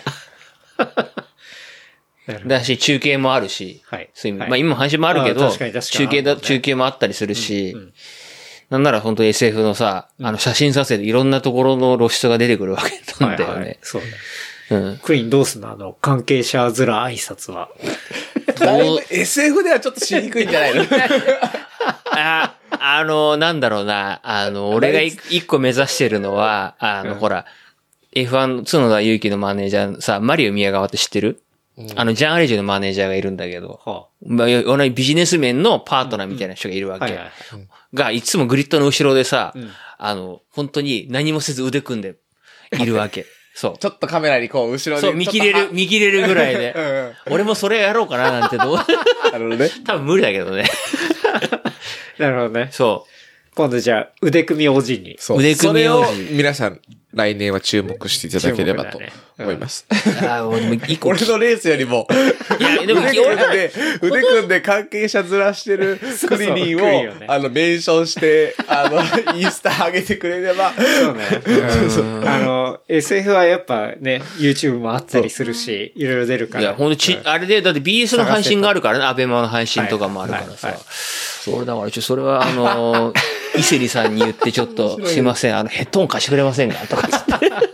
そのためには俺上位にいとかないといけないで、そうね見切れる順位じゃないかもしれないからね。まあまあね。頑張ろうしっね。かりね。そこは俺やっぱ。一個聞きたいことはちょっとあるんおです。言いにくい日はいなので。今日はね、11月29日、言いにくい日で、クリリンが、こう、聞きづらかったことっていうのかな？俺の関係者仕草はどうだったのかなっていうあれうざかったのかな？どうだろうかなっていういや、ぐらい。別にうざくはないけど、いや、浸ってんなーっていうのがめちゃくちゃ面白かった。お前だいぶ言ってくれたじゃねえってんなーだよね。ってんなっていうのはめっちゃ見てて面白かった。そう 全然うざくはなかったけど、うんうんなんかもう、いやーなんか、ワールドに入ってたね、完全に。なるほどねそれはでも見てて、ね、でもちょっと面白かった。普段と歩き方も違うし、みたいな。そうそうそう。んんいや、あの、俺的には、あの、動画がめっちゃおもろくて。あ俺が優勝してからさ、はいはいはい。あの、うんこう、肩の風切って表彰台に向けて歩いていくところ、俺もめっちゃあれ好きだったね。あれも俺もマずっと。抑えてたからね。これはね。そそうの、チェカフラ切った後のクリーンのガッツポーズからのいろんな人にハグハグしてからのの、ちょっと行こうっつって。そうそう、レッツゴーみたいな、もうマジで面白いよね。いやー、あれ、いや、あれさ、なんか、覚え、覚えてない、まあ、瞬間本当に覚えてないんですわ。うん。そう。本当に。だけど、そう、いろんな人と、いおりのファンの人が割と近くにそうねいてね、おめでとうございますって俺に、俺に言ってくれたのは俺覚えてんだけど、でそう俺認識認識されてることに俺嬉しくなっちゃって。そうそう。あの、なんか、ほんと、全然嫌味じゃないよ。あのマウントの取り方、マジで。お前、いや、嫌味だよ、それ。全然嫌味じゃないけど、あれはね、結構ね、もう、綺麗なマウントの取り方だったよね。確かに確かにそう。あれほどありがとうありがとうそうそうそうそう。あれマジで面白かった。俺ちゃんと抱きしめたんだから、みんなそう、のこと。本当にね、あれはね、まあ、ねあの、俺がやらなきゃいけないファンサービスを代わりにやってくれたっていう意味では、ありがたかったね。そう。確かに確かにそう。いやー本当に嬉しかったからさ。いや、あれも本当に、だって、そのさ、抱きつく前もさ、よーしって言ってさ、なんかもうめっちゃガッツポーズしてたし、なんかもう、ほんとなんか、いや嬉しかったんだよ、いや、あ俺。れはね、そう。言いにくいことを言う日っていう意味では、あうの、んそれはね、すごく面白かった。浸ってたと。逆になんかね、あの、あの、俺の中ではまあ、いい、あの、気分転換の要素であったよね。な、そう。確かにね。そう。うん。いや、嬉しかったんですよ、本当に。まあ、クリームもピュアですからね。そうそうそそうう。いや、だから本当に、まあすごい一生懸命でね嬉しかったうん半年、ね、まあ、しっかりこう見ていって、まあ、それはね、なんかその、一番極まった部分。そうそうそう。結局さ、俺が見て、見に行ってるレースの中で、勝ってるレースって多分1勝か2勝なんだよ。うん。それで言うと。鈴鹿のレース2ぐらいじゃない？多分勝ってんのって。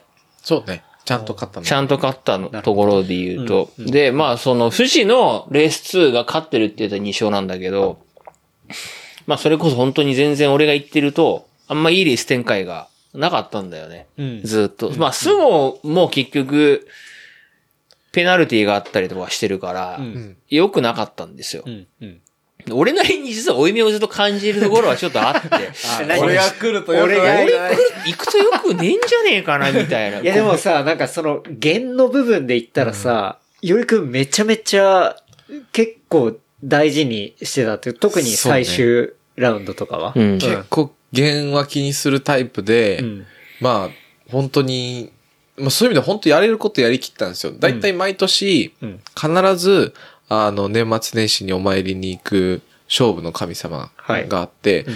シーズン中にお参りに行くってこと今まで一回もなかったところがあるんですよ。でも毎年必ずうん。年末年始ご挨拶に行くっていうところがうん。あって、それ千岳寺っていう、うん。あの、お寺で、はい。あの、なんだっけ、中心蔵の四十七士が、はい。こう、あの、なんていうんですかね、まつ、祀ってるっていうか、こう、なんか眠ってらっしゃるお寺なんですけど、んそこがやっぱ、その大石蔵之介さんがはい、こう率いて、はい。あの、ちゃんと仇を打ったっていうところで、やっぱ勝ちの神様って言われてるところなんで、そこはもうずっとカートの時から必ず毎年。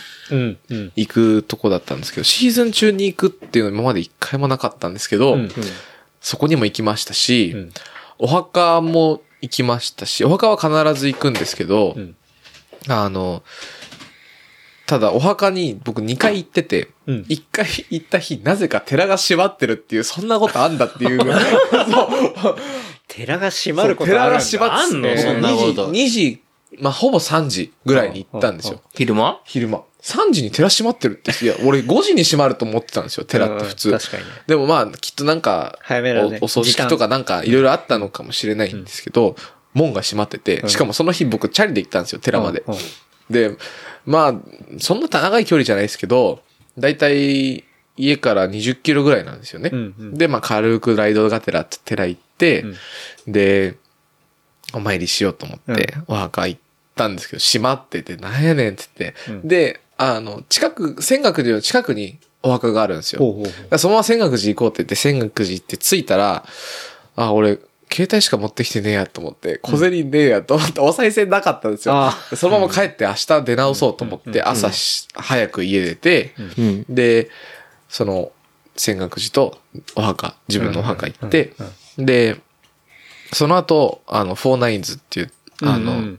メガネのブランドがあるんですけど、そこで銀座のとこ、本店にトレーニングする施設があるんで、そこでトレーニングしてからサーキットに入るっていう意味では、もう、もうやりきったなっていう。なるほどはい。結構やりきったなっていう。で、なんかあと、ホテルのさ、その、はいなんだっけ、靴預けの番号とか、はい。なんかそういう話もしてなめちゃかったっけ？くちゃくそうっすね細かいとこ覚えてるね。覚えてる覚えてる。モテギのあの時だよね。そうそう、だから、いやそうそうそうめちゃくちゃ印象に残ってて。うんもう、あの、基本的にまあ、レース前、だからまあ GT で言うと GT のモテギが終わってから2週間かうんは、自分が選べる番号はうん。全部1番にしました。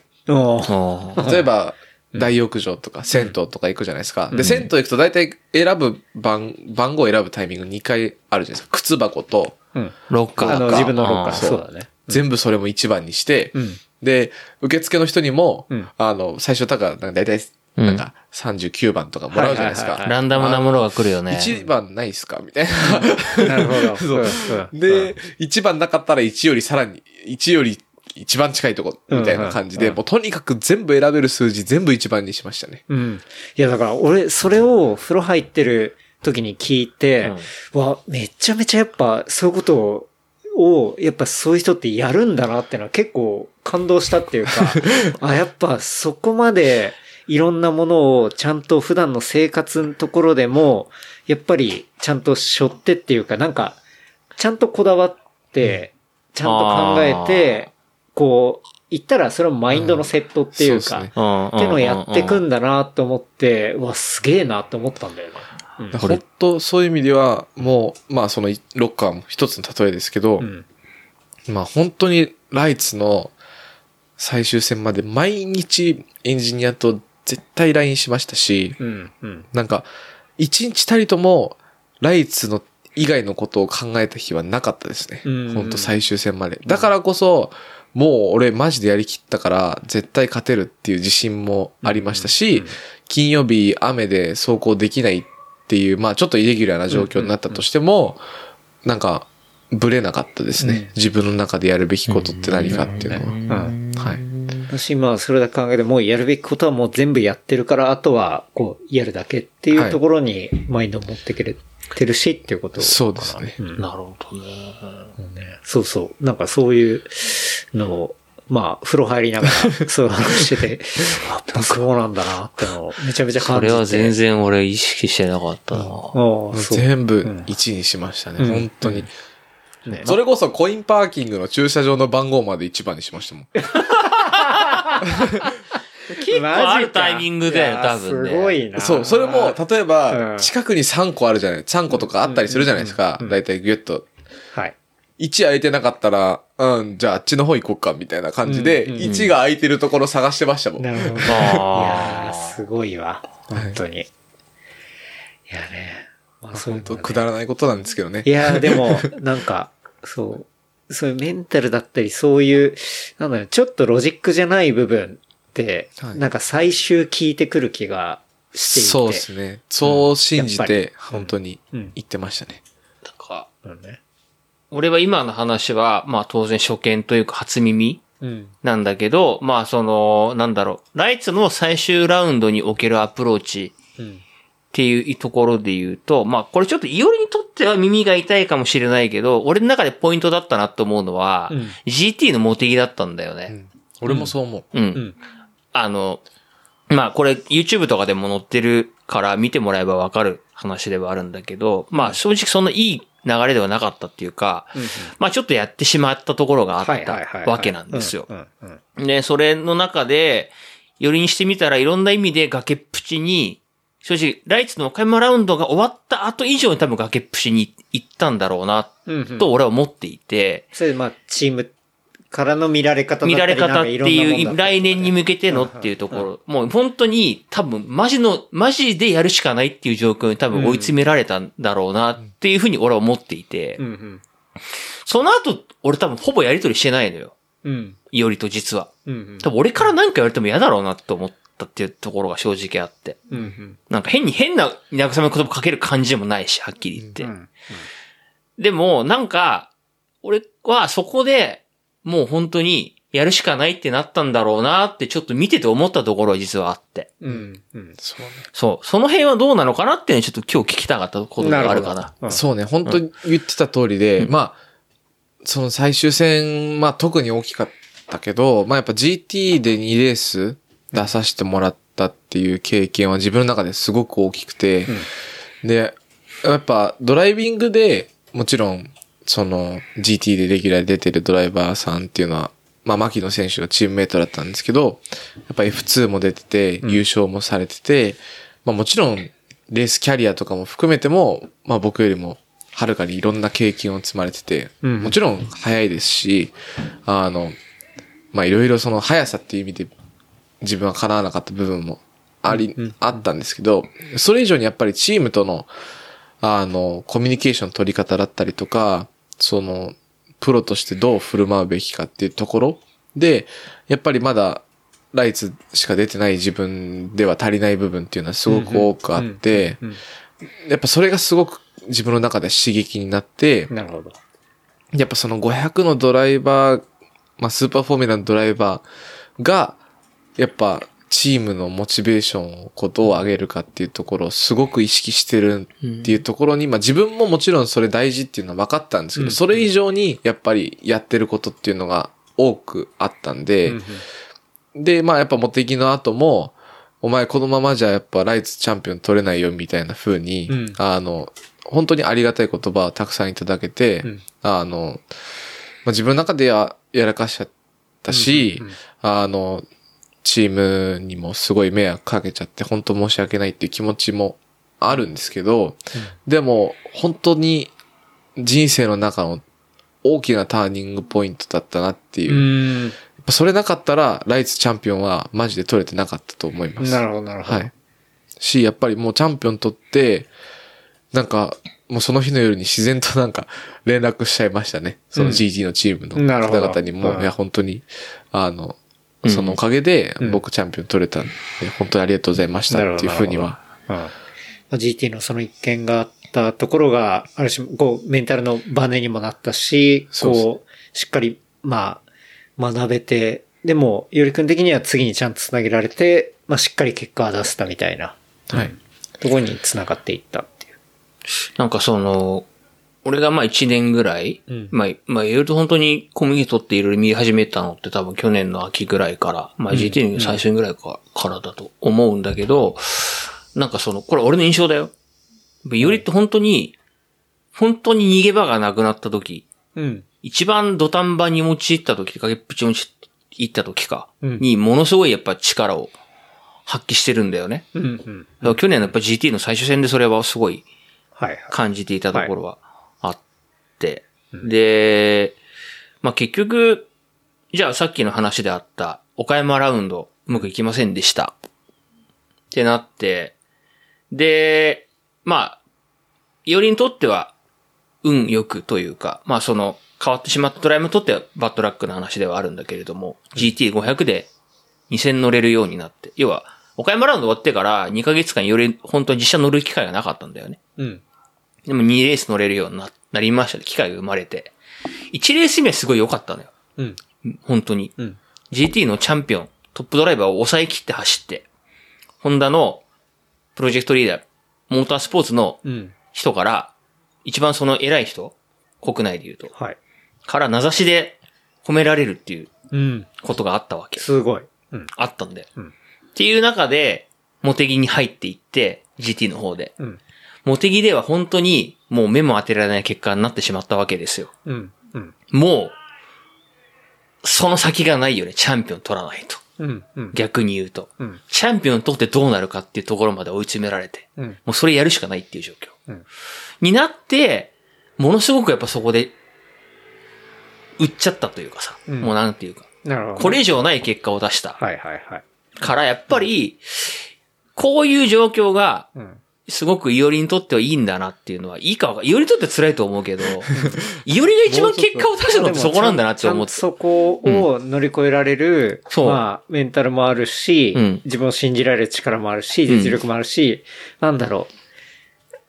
ドラゴンボール世代から言うと、サイヤ人的っていうか、逆に言うと、なんか、そういうので強くなる的この、な。うんこの言い方にはわかんないけど、それこそがイオリが一番力発揮できる環境なのかなっていうのは、うん本当にその、チャンピオン取った後にうん。思ったとこではある、なるほどね。うん。うん。うん。なんかも、っと頑張れってことだな。え、でも見てる側からしたら、やっぱそういうところがあってのドラマチックな勝ち方とそうだから、なんか、た、うん、ある種の役者ではあるよね、うんそれって。面白いと思うけどね。そう。いや、演じてないけどいや、な、こな、れ。な、い表表現の問題としてね。自分で望んでないんだけどな。望んでないが、だからでも、やっぱドラマチックに、結局でも勝てるっていうか、うんだからそうなんだろうなそれはすごくいいよねサポートする立場としたらさ、そうなるのってさ、心臓に悪いわけじゃないですか。そらそう。だからそうならない中でどうやって彼のポテンシャルを発揮できる環境を作ってあげるかっていうところになるのかなとは思っていて、うんそれは結構ね、マジであの、モテギの帰り道で考えた。本当に。なるほどね。まあ結果出てるシチュエーションがそういう状況だからさ、やっぱり。うん。そうね。でもそれを本当にそうなってると俺たちの体が持たないわけじゃないですか。持たないよ。持たない。じゃあ違う状況でそれをどう作っていけばいいかな、みたいなのはちょっと思ったね、そこは。確かにね。うんそうね。その、まあ、メンタルの持ってき方とかは、またちょっとネクストレベルのものはあるかもしれないし。そうだね。だから、周りの人間としてどう接するかとか、どうコミュニケーション取るかみたいな。まあ、それって本当俺たちもやったことがない、俺やったことがない中で、すごい勉強になるんだよね。うん。そういう、人をどう伸ばしていくのかっていううん。ことで言うと。で、人によって、その、どうやったら力が最大限発揮できる環境が同じではないっていうかさ、ち違うわけじゃん。っうん。ていうことも、いよりみを見て、結構実感をしたところは、正直あって、確かにねうん。なんかね、そういうのはすごく、でもそこに、俺たちは傍観者でしかないわけじゃん。逆に言うと。うんちょっとい見方を変えると。うんうん一番やっぱ辛い思いしてるのってよりだったりするわけで、そこがやっぱすごい勉強にはなったよね。この一年というか、見てて。うん。うん。なんて言うんだろう、その、当事者を、当事者と、やっぱサポートしてる人間の立場の違いと、当事者がどれだけ辛いのかとか、やっぱ、時々やっぱ機嫌悪い時ってあってさ、それで言うと。まさに人間だから。人間だからうん、そこに対してどうやって向き合っていくかとか、それ俺側の話になっちゃうんだけど、うんとかはすごい勉強になったし、やっぱトップアスリートじゃん、よりも変な話。もちろん。そう。それに、を、やっぱ、向き合え、俺なりに向き合えたのはすごい今年良かったし、うん来年上がっていった時にどうなっていくかみたいなところ。うん。これはもっといろんな人を巻き込んでいかなきゃいけないなとも思うしね。うん。うん。っていうのは勉強になったかなとは思うね。ちょっと、話としては若干ずれたかもしれないけど。いやでも、まあ、周りにいる人間も、やっぱりそうやって、こう、一緒にいることで、うん。こう学んでいったりもするし、で、まあ来年以降もね、当然、ステップアップしていきたいしっていうね。そうね。で、まあ、見る側からすると、楽しみたいし。そうねうん。本当そういう意味では、まあ、栗林さんと出会えて、まあ今年こうレース来てもらえて、なんかまあ、ね、こうやって、ラジオに、ラジオってね、ポッドキャスト。ポッドキャストねポッドキャストにね、出るなんて、思ったこともなかったし。ましてや、なんか、それを聞いてサーキットに来ましたって人と出会えるとあそうだよねいたよねたんですなんかねそうそうそうね。嬉しいよね。そう、めっちゃ嬉しかった。本当に。いや、なんか、レプリカント FM 聞いてきましたみたいな感じでピットウォークで来てくれる人が本当にいたんですよ。いや、すごいよね。3人ぐらい。本当に。珍しく電話がかかってきましてね。そう。普段電話なんて俺にかかってこないんですよ、夜くんは。どうしたのって聞いたら、あれ富士だっけ？そう、富士の GT の時にね。素晴らしい。そうそうめちゃくちゃ嬉しかったんで、やっぱなんか本当にね、あの、勇気のマネージャーの、な、何さんだっけ？ん？上組んでグリッドの後ろに、来年の目標の人。ああ、マリオ宮川ね。だなと思ったね。あそう。やっぱそういう、まあ、ね、スポンサーじゃないけど、やっぱその、露出面でのね、いろいろな、こう、つながりだったりとか、まあ、ラファももちろんそうだし、なんかそういうところでの、本当いろいろやってくれてありがとうっていう気持ちは、なんかそのお金にならない、こう、いい影響っていうところ、なんかすごくこう、その価値じゃないじゃん。お金には変えられない価値がこうここにはあるじゃないですか。お金にならない。お金に変えられない。俺、今さ、やっぱ言いにくいことを言う日だから、やっぱお金にならないな、お前はって言われてること。そういう意味では、ごめん。違う、多分これ、今の、よりくん方は分かったなの日本語のあれだと思う。あれだな。お金にはなら。な変えられない。プライスレスって話そうそうそうそうそうそうそれが言いたかった。ごめん。ちょっ言いにくい話だよね。あまり俺日本語そんなにうまくないから。あ、ちょっとなんかイゴール、イゴール大村フラガミみたいになってるけど。イゴールもっとうまいわ、日本語は。いや、でも、い、いおりはね、モノマネがうまいんですよ、それで言うと。スタートのやつとかイゴールのモノマネであったり、あとはなんだろう、スーパーフォーミュラライツのスタート練習のモノマネだったり。そうねうん。そうそう、だからね、そ、そういうとこですごくなんかね、いや、なんか本当ありがとうございますってうん。思います。そうね。まあ、俺もクリリンに、こう、よりくんのことをね、あの、教えてもらって。大黒はいコーヒーとかさ、そう。あ、うまいね。そうでプールとかさ、はい。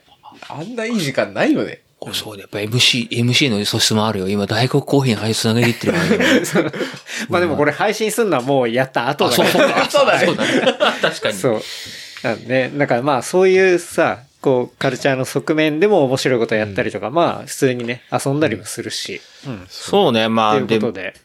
あれだけどね、なんか、よりもやっぱり、その前の配信の時に話をしたとは思うかしたかもしれないけれども、うんやっぱり、もう俺だってもう40のおっさんなわけじゃないですか。俺まだ40じゃないけど。俺は40なん一緒に住んだ俺もそそんなに俺あんまおっさんとも思ってないけアラフォー。アラフォー。ど。おっさんっていうのはマインドだと俺は思ってるからねマインド？そう年齢で。俺は一旦年齢の事実を受け入れる派だからさ、それで言うと。ね。で、まあまあ一応、まあまあ、一応年齢で言う記号で言うと40、アラフォーなわけですよ。よりも20、今年45か。もうすぐ。俺も、荒さ、四捨五入の、アラサーの片足突っ込んだみたいなところあるじゃん。から、えと、えと一回り違う、一回りしても違うわけよ。そうね。だけど、やっぱそういう世代を超えてでもちゃんと話せるところは、あんまいないかなと思うんだよね。うん。その辺の25度多分話しても多分確かにねこの話はできないと思う。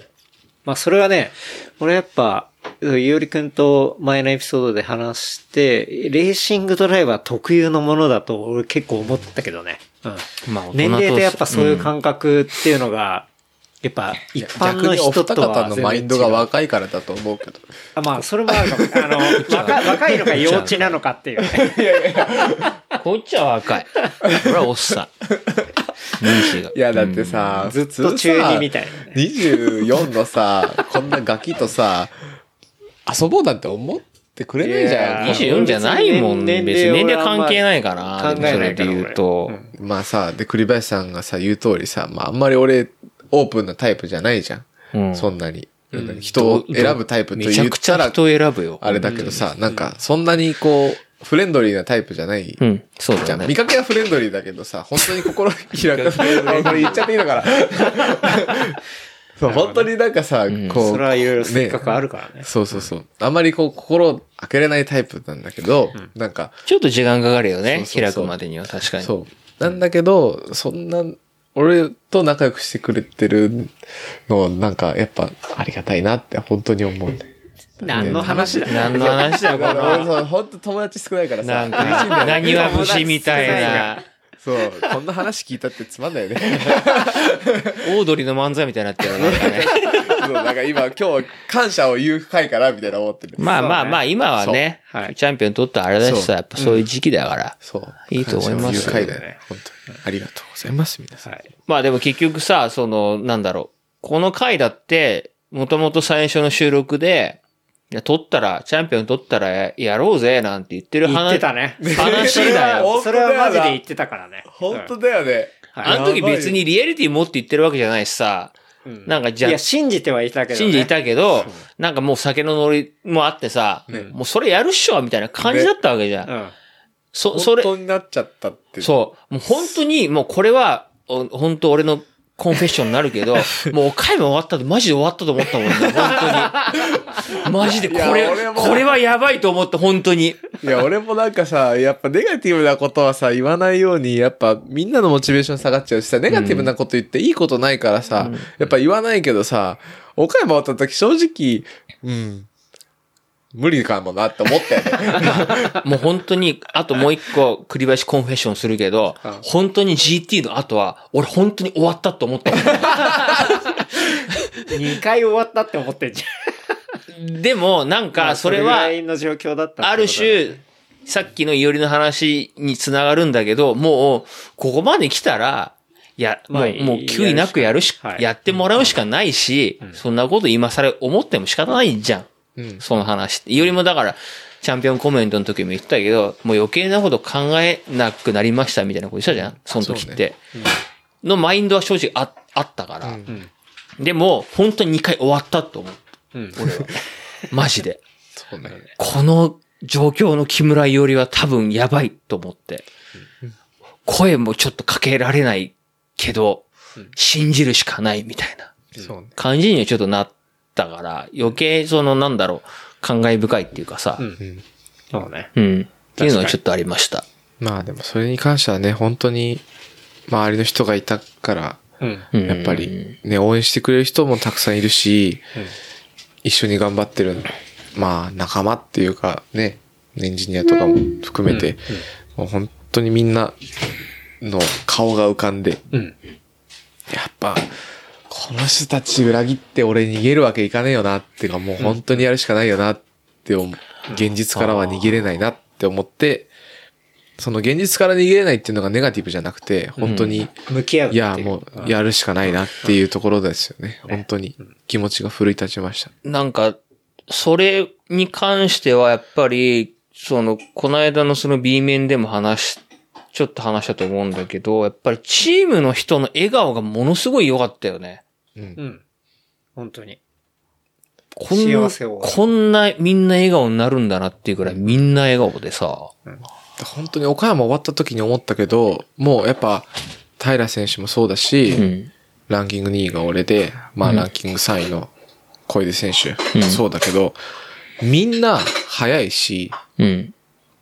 みんなチャンピオンになる可能性あるし、その中で最後笑うの誰かって言ったら、どれだけ多くの人が、この人チャンピオンになってほしいって思ってるかっていう情熱だと思ったんですよね。うん。だからもう、なんか、まずチームと飯行こうかと思って、うん。で、モテギのテストの時に、なんか、近くのランっていうステーキ屋さんがあるんですよ、モテギの近くの。うん。そこでご飯食べて、うん。で、あの、チームの、まあ、なんかあんまりこう、年下にご飯をおごらせるのがってよく言われて、うんこう、あんまりおごれる場面がないんですけど、もう俺勝手に会計して、うんうんあの、いや、今日はっつって、うん。もうぜひお願いしますみたいな感じで、やっぱりもう本当に、なんて言うんだろうな。別にそれがあったからっていうわけではないと思うんですけど、うんやっぱ、お互い、正直他人で、うん。繋がってる、レースっていうところだけで繋がってるメンバーでやってる中で、やっぱどう絆っていうのを作っていくかっていうの、まあこれは本当に GT での経験が大きかったんですけど、うん。やっぱそこはすごく意識しました。なるほどね。はい。うん。ねうん。なんかでもその、ライツの BMAX のチームの人とは、まあその、レース何回も行ってることもあってさ、いろんな人と、チーフメーカーの人とか、まああと、マネージャーの人とか、うん。割と話せる機会が多かったんだけど、まあ、なんていうのかな。モテギラウンドの時は本当にみんないいよりを信じてたよね。雰囲気良土かったよね曜の朝行った時に、それは、まあ、発言として、うん。もう、やるしかないよねっていうか、うん。やってくれるよねっていう感じでみんな予選の、まあ予選の、まあ俺入入ったのは予選の1時間前ぐらいだったんだけど、まあ、みんな俺がいおりについてることを知ってるからさ、知ってる、面識ある人はね。うんみんな同じことやっぱ幾度に言うんだよ。俺ちょっとそれ驚いてさ、実は。すごいなと思って。この、いおりが多分なんかややったのかなじゃないけど、なんかあったなっていうのはちょっと思ったね。その時は。うん。うん。だから、まあでも今のその話があったから、もうそういうこともあったんだなっていう感じ。だから、その、みんなの矢印をちゃんと一つの同じ方向に向けていく、みたいなうん。ことは多分、そこはできてたからやっぱチャンピオン取れたのかもしれないよね。それで言うと。でもそれもやっぱり、なんかね、本当みんないなかったらそうならなかったし、自分自身がね。うん。本当相乗効果じゃないけど、うんまあお互いがお互いでっていうすごくいいチーとム。ころで一丸になってうん向かっていたっていうね。そうね。BMAX すごい、なんかうん、いい意味で加速的なチームうん。うん。なんだよね。俺の印象で言うと。そのマネージャーのさ、伊勢里さんっていう人がいて、一番そのお父さんみたいな人がいるんだけど、そう。すごいやっぱり愛を持ってドライバーに接しててさ、うん。うん。うん。それがすごいなんか、俺がライツ行ってて一貫して思ったのはこのチームすごい、イオリにとってはいいチームだなってうん。思って。なんか何を持っても、まあ、他のチームはよく知らないけど、うん。大きな愛を持って受け止めてるっていうかさ、うん。うん。それはすごい感じたね。うん。いや、素晴らしい。うん。だからやっぱりそうやって、いおりがじゃあそのテストの時に自分で、まあ、おごったっていううんさ、っていうのは、まあすごい、いおりが思ってる以上にいい効果を与えてたのかもしれないよね。それは違う意味で。大したことじゃないけど。まあね、受け止め方は相手によるからね。まあ気持ちだからねそうそうそうそう、気持ちだと思うし。まあそんない感じや、というわけでね。はいはい。本当に、もう、クリリンからの、こう、視点もあり、で、クリリン的な、こう、感謝もありながら、こう、ゆうりくん的なね、感謝もありながらっていうのもね、うん。うん。はい。こう、素晴らしいエピソードになってきているし、なんかそういう裏側だったり、こう、表側から見ていての、こう、なんだろうな、考えることだったりだとか、っていうところが聞けて、なんか僕はね、その、この間のモテギのタイミングで初めてゆうりくんのレースを見に行って、で、まあ、初めて行ったタイミングで行ったら、まあ、とんでもないものを目撃してしまったわけなんだけど。だからそれで行くと、まあ、あの、験担ぎ的には持ってこいみたいな、こう。そうだよいやもう本ね。当に俺もう、だってマジ験担ぎとして来年もう、毎戦来てもらわないと困るぐらいな感じ。スケジュール確保願いますみたいな。完全あの、ハッピーマンみたいな感じになってるけど。いや、本当にミスターハッピーだよねハッピーマンだよね。うん。でもマジで俺が言ってるハッピーじゃなくないからさ。勝って、あんま勝ってね、勝率で10割だからで、ね。一緒に行ったらプラマイゼロみたいな感じ。若干プラスだからね。確かにね。うん一緒に行ってるからね。うん。っていうね。確かに、それで言うと、あれだよね。俺2位だったから、一生いっぱいって感じ。そうなんだよ。なんで肺側の人なんで、栗林さん。そんなことないでしょ。辛い。そうそう。なんかね、あの、そういう話も聞けて、で、ね、あの、これからのね、ちょっと未来の感じがどうなっていくのかな、みたいなところも片鱗が感じられて、はい。すごい楽しかったですが、じゃあ最後にですね、はいおすすめコンテンツ おすすめコンテンツ出ました。のコーナー。すはい。ごいね。なんかこの、いつもの感じに戻した感じですか。おすすめコンテンツね。前やってなかったよね、確かね。そうだね。前はやってなかったんだけど。そうだね。1回目の収録。前は木村ゆりって言った気がするな。まあ、おすすめコンテンツっていうあ、俺がおすすめンコンテンツって話になったんだっけ？あそうねそういえばあの時ね。おすすめコンテンツっていうのは、まあ、見た、聞いた、読んだとか、もう何でもいいんですけど、んまあ本当に何でも、最近これ面白かったとか、うんうん。これ良かったみたいなものを、こういうコーナーですね。うんうん。はい。いやー、そうね、おすすめコンテンツなんだろうね。てかさ、今さ、あれ？これ、待って、ごめん、全然カットしちゃってもいいんだけど、俺、イカゲームって、これシーズン2出てんの？知らない。知らない new new new episodes って、 recently added にイカゲームがあるんだけど。もう出てんじゃない？でも多分。うん。これ出てんのか？俺もネットフリックス入ってないからわかんない。あ、そうなのね。うん。あ、クリリンネットフリックスやめたんだ。もう結構前、前、俺は今 U-NEXT 派だからだって。いや、わかる。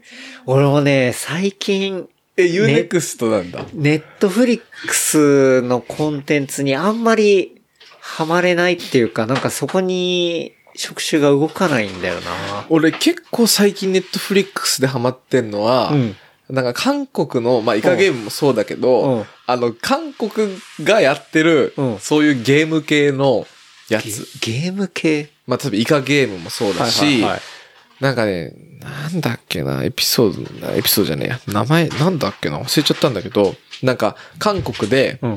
あの、軍人、警察、消防士、消防士、うん。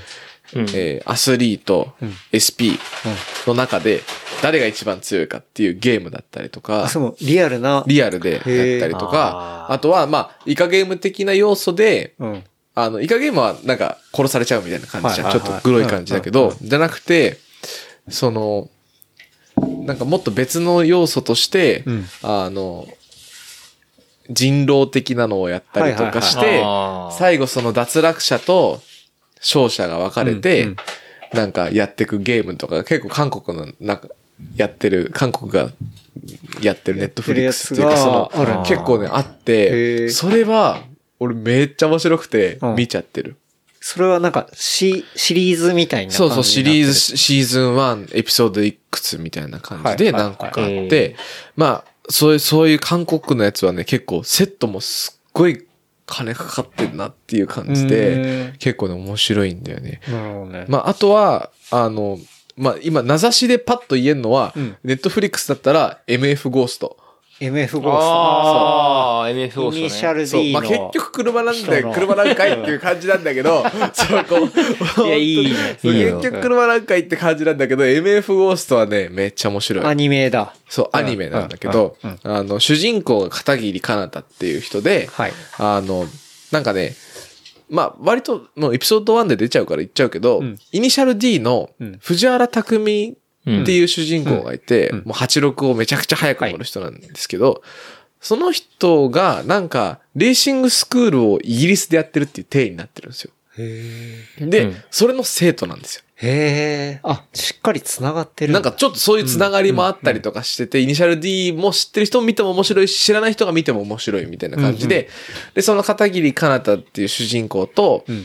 そのなんかホームステイしてる家に、なんかいる女子高校生のレンちゃんっていう女の子がいるんですよ。はいはい。で、なんかそのレンちゃんは片桐かなたくんに一目惚れしちゃってるみたいな感じで、レースも面白いし、そのなんかちょっと恋愛的なところの、なんかこう、なるほどね。その女の子うんツンデレな感じなんですよ。ん。でそれをなんかツンデレだけど好きだし、みたいな、はいなんか一緒にいてやるよ、みたいな、なんかそのなんか、ちょっとなんか、多分イニシャル D の作者の人と同じ人が書いてるんですけど、うん。うん。あの、ちょっとツンデレ系の女の子が好きなのかなっていう。割とツンデレのやつばっか出てくるんですよ。なんかね、それが結構面白くてまだあの、エピソードもどんどん更新されてて、うん今エピソード8が最新なのかなうん。うん。で、30分なんですよ。はいはいはい。で、まあ、これからどんどんどんどん出てくっていうところなんですけど、もうマジで面白くて。で、。その漫画とかでは、コミックでは完結してたりする。漫画ではあんのかな？ある、山側で確かやってる。へー。漫画でもあるんですけど、アニメ版が今配信中っていう感じで、どんどんどんどん出てるっていえ、う感じ。漫画版はもう完結してる。してないんじゃない？まだ多分。あ、うん続いてるんだ。あ、じゃあ並行して続いてるっていう。俺は漫画版見てなくて、うんうん。そう知らないんですけどアニメでしか見てないんですけど、はもうとにかくアニメ版は、うん。なんかね、終わり方がせこい。来週早く来いってめちゃくちゃ思っちゃうぐらい、マジ終わり方せこいんですよ。そんなにクリフハンガー的な。そうそうそう。んいや、もうマジでお前分かってんだ、みたいな。ここで終わったら嫌だなって言ってたら、だんだん画面が安定してって終わっていくみたいな。なるほどね。そう。もう来週が楽しみで仕方なないんみたいな。ですよ。うん。まあそれはね、結構おすあーじゃあすめコンテンおすツ。おすすめ。ネットフリックスでやってるアニメ、MF ゴーストですね。ううんん。みたいね。それ、おすすめ。おすすめコンテンツツ。あれ見てないの？オーバーテイク。オーバーテイクは Amazon プライムでやってるらしいんオーバーテイクですよね。オーバーテイク FIF っをて、そう、モータースポーツ、それもモータースポーツを題材にしてるアニメで、はいはいそれは FIA4 っていう、その、フォーミュラーでいう割と下のカテゴリうんうん。ーの、を題材にしてる。はい。俺ちょうど作品 F4 出てる時、うんオーバーテイクの、あの、作者というか、取材来てたと取材来てた。そう。そう。だから、めちゃくちゃそういう意味で言う設定とか、うんディティールがリアル。リアルってこと？そううん。俺出てんのかなって思っ、ま、見てないけど、ちょっと、そう俺出てるかもしれない。もうね、な、なんて言うんだろう。絶対出てないかあの、性格の悪い坊主の外人いたら絶対俺だと思うから。あの、イオリーそう もうそれ、完全に俺じゃん。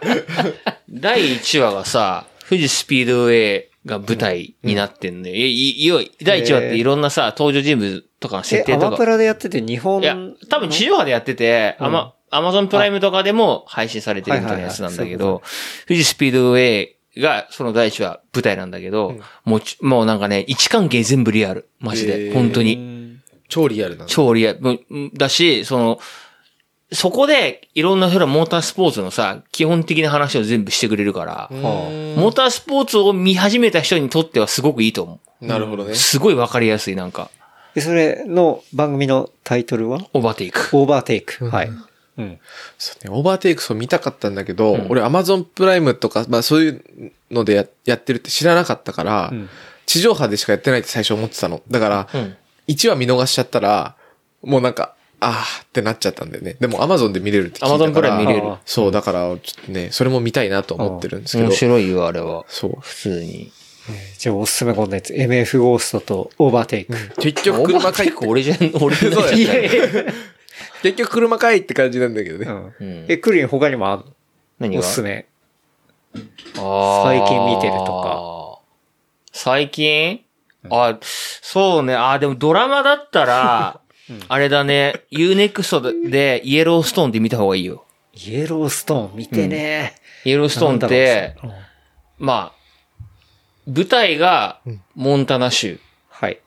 の、まあアメリカのドラマなんだけど、HBO でやってるドラマなんだけど、その牧場を舞台にしてるわけ。うん、うん。大きい牧場を。はいで、主演がケビン・コスナーなのよ。うん。で、いわゆるその中西部、モンタナ州は多分中西部になると思うんだけど、うん。の文化を守るための牧場があり、そこに来るいろんな再開発したいとかっていう外敵。と戦っていくというか。まあそれが一つの要素なんだけど、もう一個が、その、ケビン・コスナーが牧場をやって、ダダットン牧場っていうところがあって、うん。そこは家族経営なんだよね。はいはい。で、その家族ドラマっていうのがもう一つあり、うん。で、三つ目が、そこの牧場に仕えてるカウボーイがいるのよ。うん。うん。まあ、その、従業員として。うん。そのカウボーイたちの友情みたいなものの三つの軸が走ってるドラマなんだよ。うん。で、今、Unext ではシーズン4まで配信されてて、うん。全部で今シーズン6かな？までやってんだよ、本国ではうん。で、これがね、めちゃくちゃ面白いね。どういう部分が面白い？なんだろうね。だから人間ドラマなんだけど、簡単に言うと、家族ドラマっていうか、うん。なんか見ちゃうね。なんか、なんかあんま表現しづらいんだけど、なんか見ちゃうね。全部見、な見、見る止まんなくなっちゃうんだから、本当に。ん。で俺もともとそういう男臭いカウボーイみたいなドラマとか好きだから、あ見ちゃったりするんだけど、家族ドラマとかあ。が好きだから見ちゃったりするんだけど、うんそうで、なんかその作ってる脚本書いてる人が、テイラー・シェリダンっていう人がうん。いるんだよね。うんでこの人が、割とそういうドラマとかを作るのが得意な人なの。うん。昔で言うとさ、ボーダーラインって家があったの知ってる？知。あの、それも言うね、それは Amazon プライムとか見れるんだけど、それは、メキシコの麻薬カルテルと FBI のはあ麻薬戦争みたいな話があってそれはボーダーラインって一応二部作になってて、んボーダーライン、ソルジャーデイっていうのと二つあってっていう。そういうなんかアメリカの社会問題を結構取り上げるのが。得意なうん。脚本家の人。なんだけど、その人がそのイエローストーンの脚本書いてるの。だから割とアメリカの社会問題みたいなこともそこに入ってて、うん。まあ、重いテーマではあるんだけど、やっぱりその演じてる人でケビン・コスナーとかいろんな役者がうん。豪華だったりするから、うん。うん。結構見やすいというか、なるほど。面白いっていう。イエローストーン。イエローストーン今年一だね、俺はすげえ好き。進め方、うまっ。俺のオーバーテイクとか MF ゴストと比べて、うっすないよ。え、でもそのアメリカの社会問題で言って俺、本当に昨日の夜か、うん。見てたのは、ノーマンズランドっていう、まあ、1987年の。え、それってあれ？ポルシェのやつ？そう。そう。チャーリーシーン出てるやつだよそう。ね。うん。チャーリー・シーンが出てて、うんうん。ポルシェを専門に盗む窃盗団の話。へえ。87年だから出てくる、出てくる930だよ車ねがもう完全930うんばっかで。で、本当にポルシェにこだわりを持って、それを盗む窃盗団で、そういう窃盗団がいて、で、まあ殺しとかもやってる。で、警察官がうん、そこに、要は潜入捜査するんだよね。うんうん。で、それをす、あの、盗んでる、まあメインの、こう、かっこいいやつってのがチャーリー・シーンなんだけど、うんうん。そいつと一緒にこう、まあ、なんだろうな、盗みも、その間近で見たりとか、うん。でもその、潜入してる警察官っていうのはめちゃめちゃ運転が上手くて、で、それで、そのチャーリー・シーンから、こう、すごい絶大な信頼を得て、うん。で、自分は警察官なんだけど、そういう車の運転だったり、こう、そういう、ある種、まあ、ギャングなわけで、その中の、そのチャーリー・シーンの妹ともちょっと恋仲になったりみたいな。うんで、そのところに若干友情も芽生えていってみたいな、まあそういう映画があって、あれはね、すごい面白い。うん。ノーマンズランドは面白いとそう。ノーマンズランド。で、それ Unext? いやね、配信、配信で今見れるところがなくて、あ、そうなんだ。YouTube に、あの、字幕付きのビデオを違法で上げてる 人がいて、それがね、本当1時間半ぐらい、案外短い。短いよ、あそれはう、。短い映画なんだけど、それ上げてる人がいて、それを昨日見ていて、で、その、断片的な部分っていうのは結構 YouTube に、あの、しっかりしたやつで上がってたりするの。ううんん。まあ、当時もんのものはいではい、窃盗するシーンが、まあ、は LA が舞台になっていて。で、まあ、そのね、盗んでるシーンだったり、カーアクションのシーンが今見ても豪華すぎるわけ。えー要は。ポルシェいっぱい出てくるよね、あれ。死ぬほど出てくるし、他の車も結構すごくて。えで、今見ると非常に、こう、文化的価値もあるんだけど、なんかやっぱメインのものってが配信で見れないんだね。うんうんだから、いっぱい探したら違法で上げてる人がいたから、そう、それで見たんだけど、まあストーリーも結構面白かったし、なんか、やっぱちょっとハードボイルドでもあったりするんだけど、まあ出てくる車も面白くて、ー、そうなんだっ。ていう。これこの配信聞くまでに残ってたらいいけどね。多分あんいだよな。や、あると思う。本当？あると思う、全然。うん。うん。そうそう。最近見た、こうまあ、その車つながりのコンテンツで言うと、そのノーマンズランドは、よかった。ポルシェっていうのがいいね。ポルシェいっぱい出てくるよ。フルナレめちゃくちゃ出てくる930専門、あ、ポルシェ専門の窃盗団だからね。そう、そうチャーリッシュやってるやつが。うん。すごいね、あの、その、LA の行ったら目抜き通りのところで、そのチャーリー・シーンと、まあ、その、潜入の警察官のその二人が歩いてて、あ、で、警察官の方が、あ、あれ、パクレんじゃねえか、みたいな感じで言って、まあ、イタリアのね、まあ、そういう車があるんだけど、その、イタリアントラッシュだ、みたいな話をして、うん俺はあっちの方しか興味がねえ、みたいな感じの、こう、結構名言もあったりだとか、っていうね。そうそれはそう。ポルシェ乗りとしては。そうそう、なんかね、うん。すごいまあ、。映像も綺麗だしな、あれ。うん。すごい。面白かったな。ん。そうそうそう。そうね。うんおすすめコンテンツ。ですね車。ですね。うん。うん。車ね。あとだ、あれ、Unext はまだ入ってる？おいや、最近 Unext しか見てないよ。本当に。ザ・ドライバーって見る見ると面白いよ。ザ・ドライバー。見てない。それは車の窃盗団の話というか、車を窃盗してるうん。車泥棒の話へえ。なんだけど、あんまセリフもないんだよね。うーん。でも多分、その、同じような話で、最近ドライブっていう映画があったじゃん、知ってる？あれ誰だ？ライアン・レイノルズが出てたのかなへえ。多分リメイクそれなんだけど、うん多分あれはグランドセフトオートの元ネタだね。あー車の窃盗団っていうのの。なるほど。うんそう。ザ・ドライバーは結構面白いよ。え、短いし。250GT を盗むやつ？それじゃない。違うのうん。それはまた違うやつだね。そうか。うん結構さ、窃盗団の映画、車の、うん。めっちゃいい車出てきてさ、車好きとしては結構面白い。そうだね。確かに。なんか、そう、それこそ何の映画か忘れたけど、250GTO っていう車を盗もうとかっていうのがあって、うん 250GTO っていうのは、フェラーリ、ね。一応、はいはい。フェラーリで、まあ、め、表向きで取引されてる、うん。あの、オークションとかに出てきて、あの、取引されてる中では、世界最高額うんうんうんの車。もう50億超えてんだよね。1台。とんでもない。そう。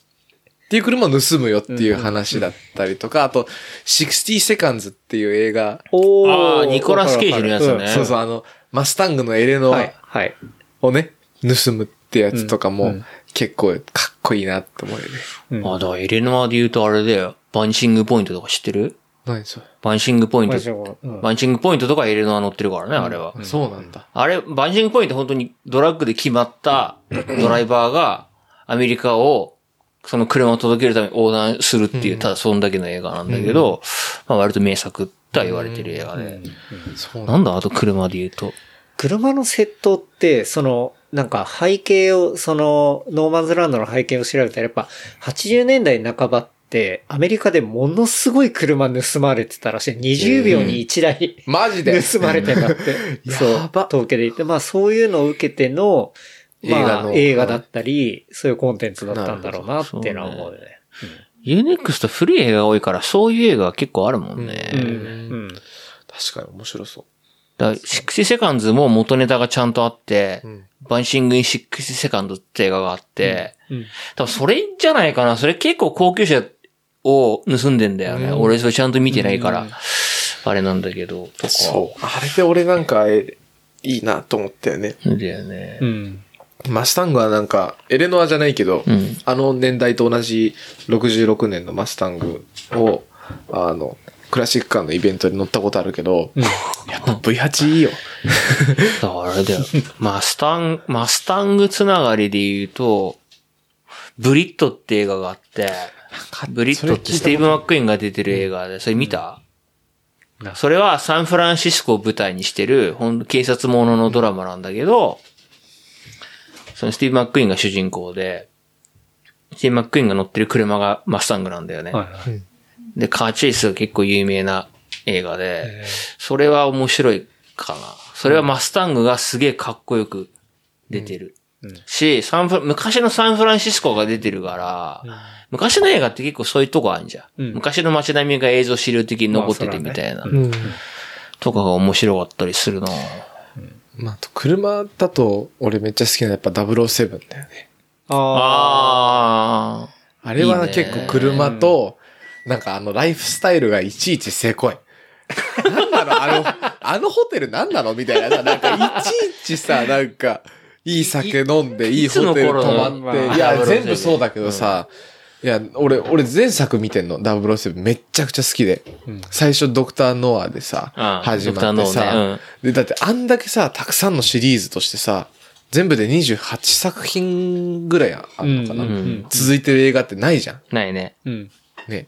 007マジでめちゃくちゃ好きなの。なんかもう男の中の男みたいな感じじゃん。なんかあの、振る舞いといい、なんかわかる。なんかあの、さ、まあ、マスキュリニティの極致みたいな。そうそうそう、なんかかっこいい男のさ、なんか、といえばこれですみたいなのを、もう固めましたみたいな。アストンマーチン乗ってそう、ねア。ストンマーチン乗って横に美女いて。トム・フォードのスーツ着てね。そう、来てさ、いちいちせこいんだよ。なんかホテルとかもさ、なんか、昔のお城みたいなホテル泊まったりとかさ。え、でもさ、そういう感覚ってさ、いおりくんの年齢で周りでいなくない？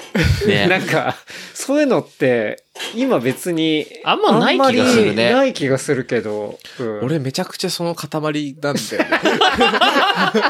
いや、いい時計つけたいし、みたいな。スーツ着たいし、まあそうだよね乗りたいし、モテたいし、みたいな。うん車、まあ時計はともかく車ってあんまないかもしれないね。その年代で言うと。うんでもいや、時計もなかなかないないのかな、今ってもだっ。て、あれ、ゆうきくん99年生まれだ99っけ？年ですね。99年生まれで、そういうね、あの、007の、ああいうのに憧れるって、俺あんまないと思うよ。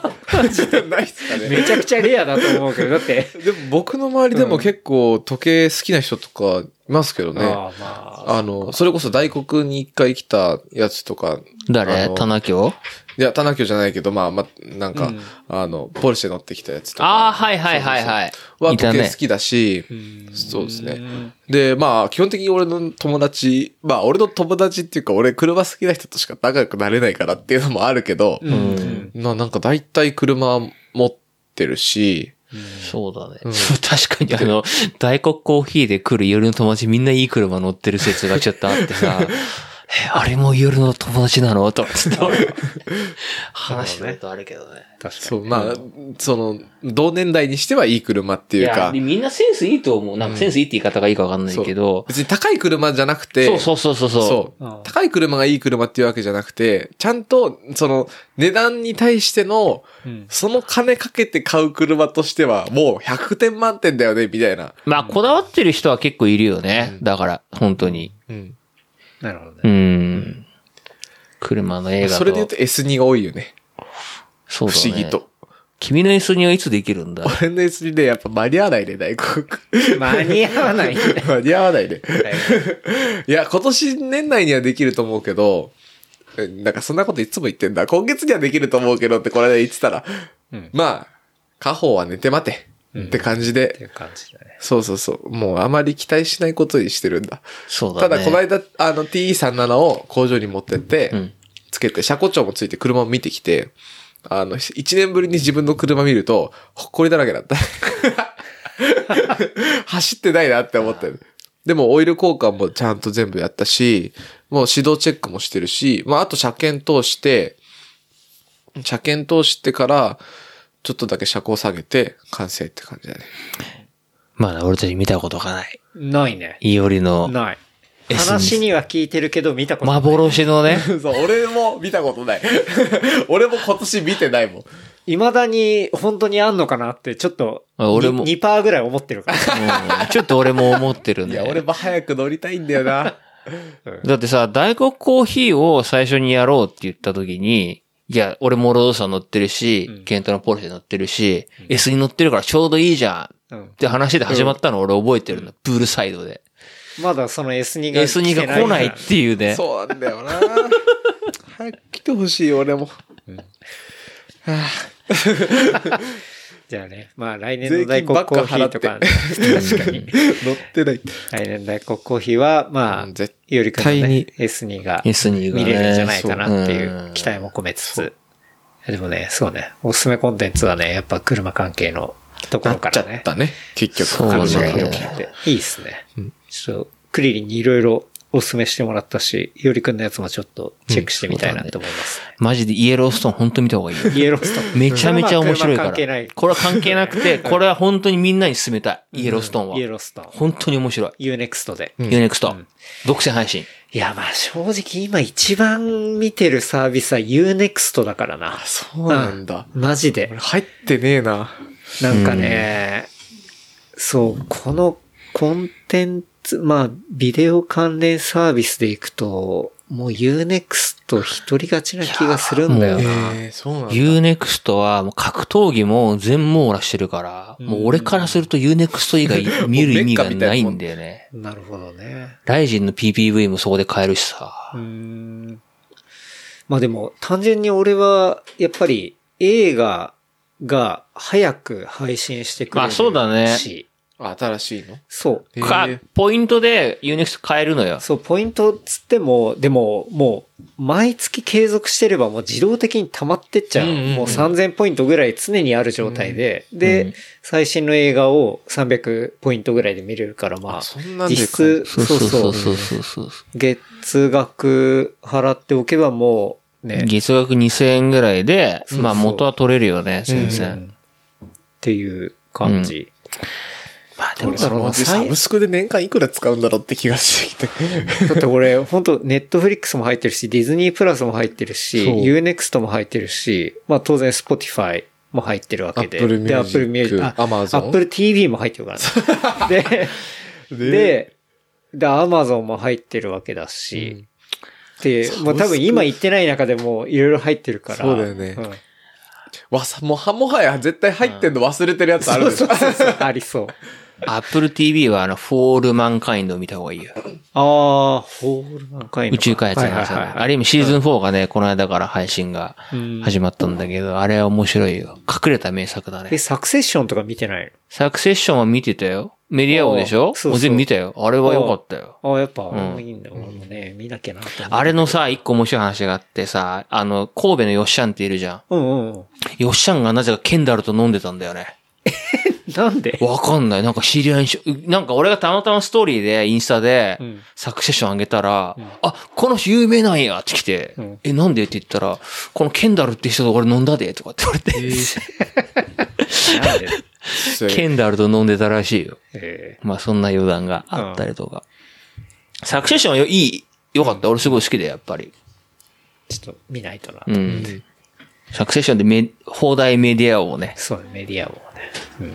そうだね。いや、コンテンツの話もね、いろいろ 結局長くなったね。はい。すいません。というわけで、なんか、告知ありますか？最後に。大学表がってるし。告知ね。まあ、来季スーパーフォーミュラうん。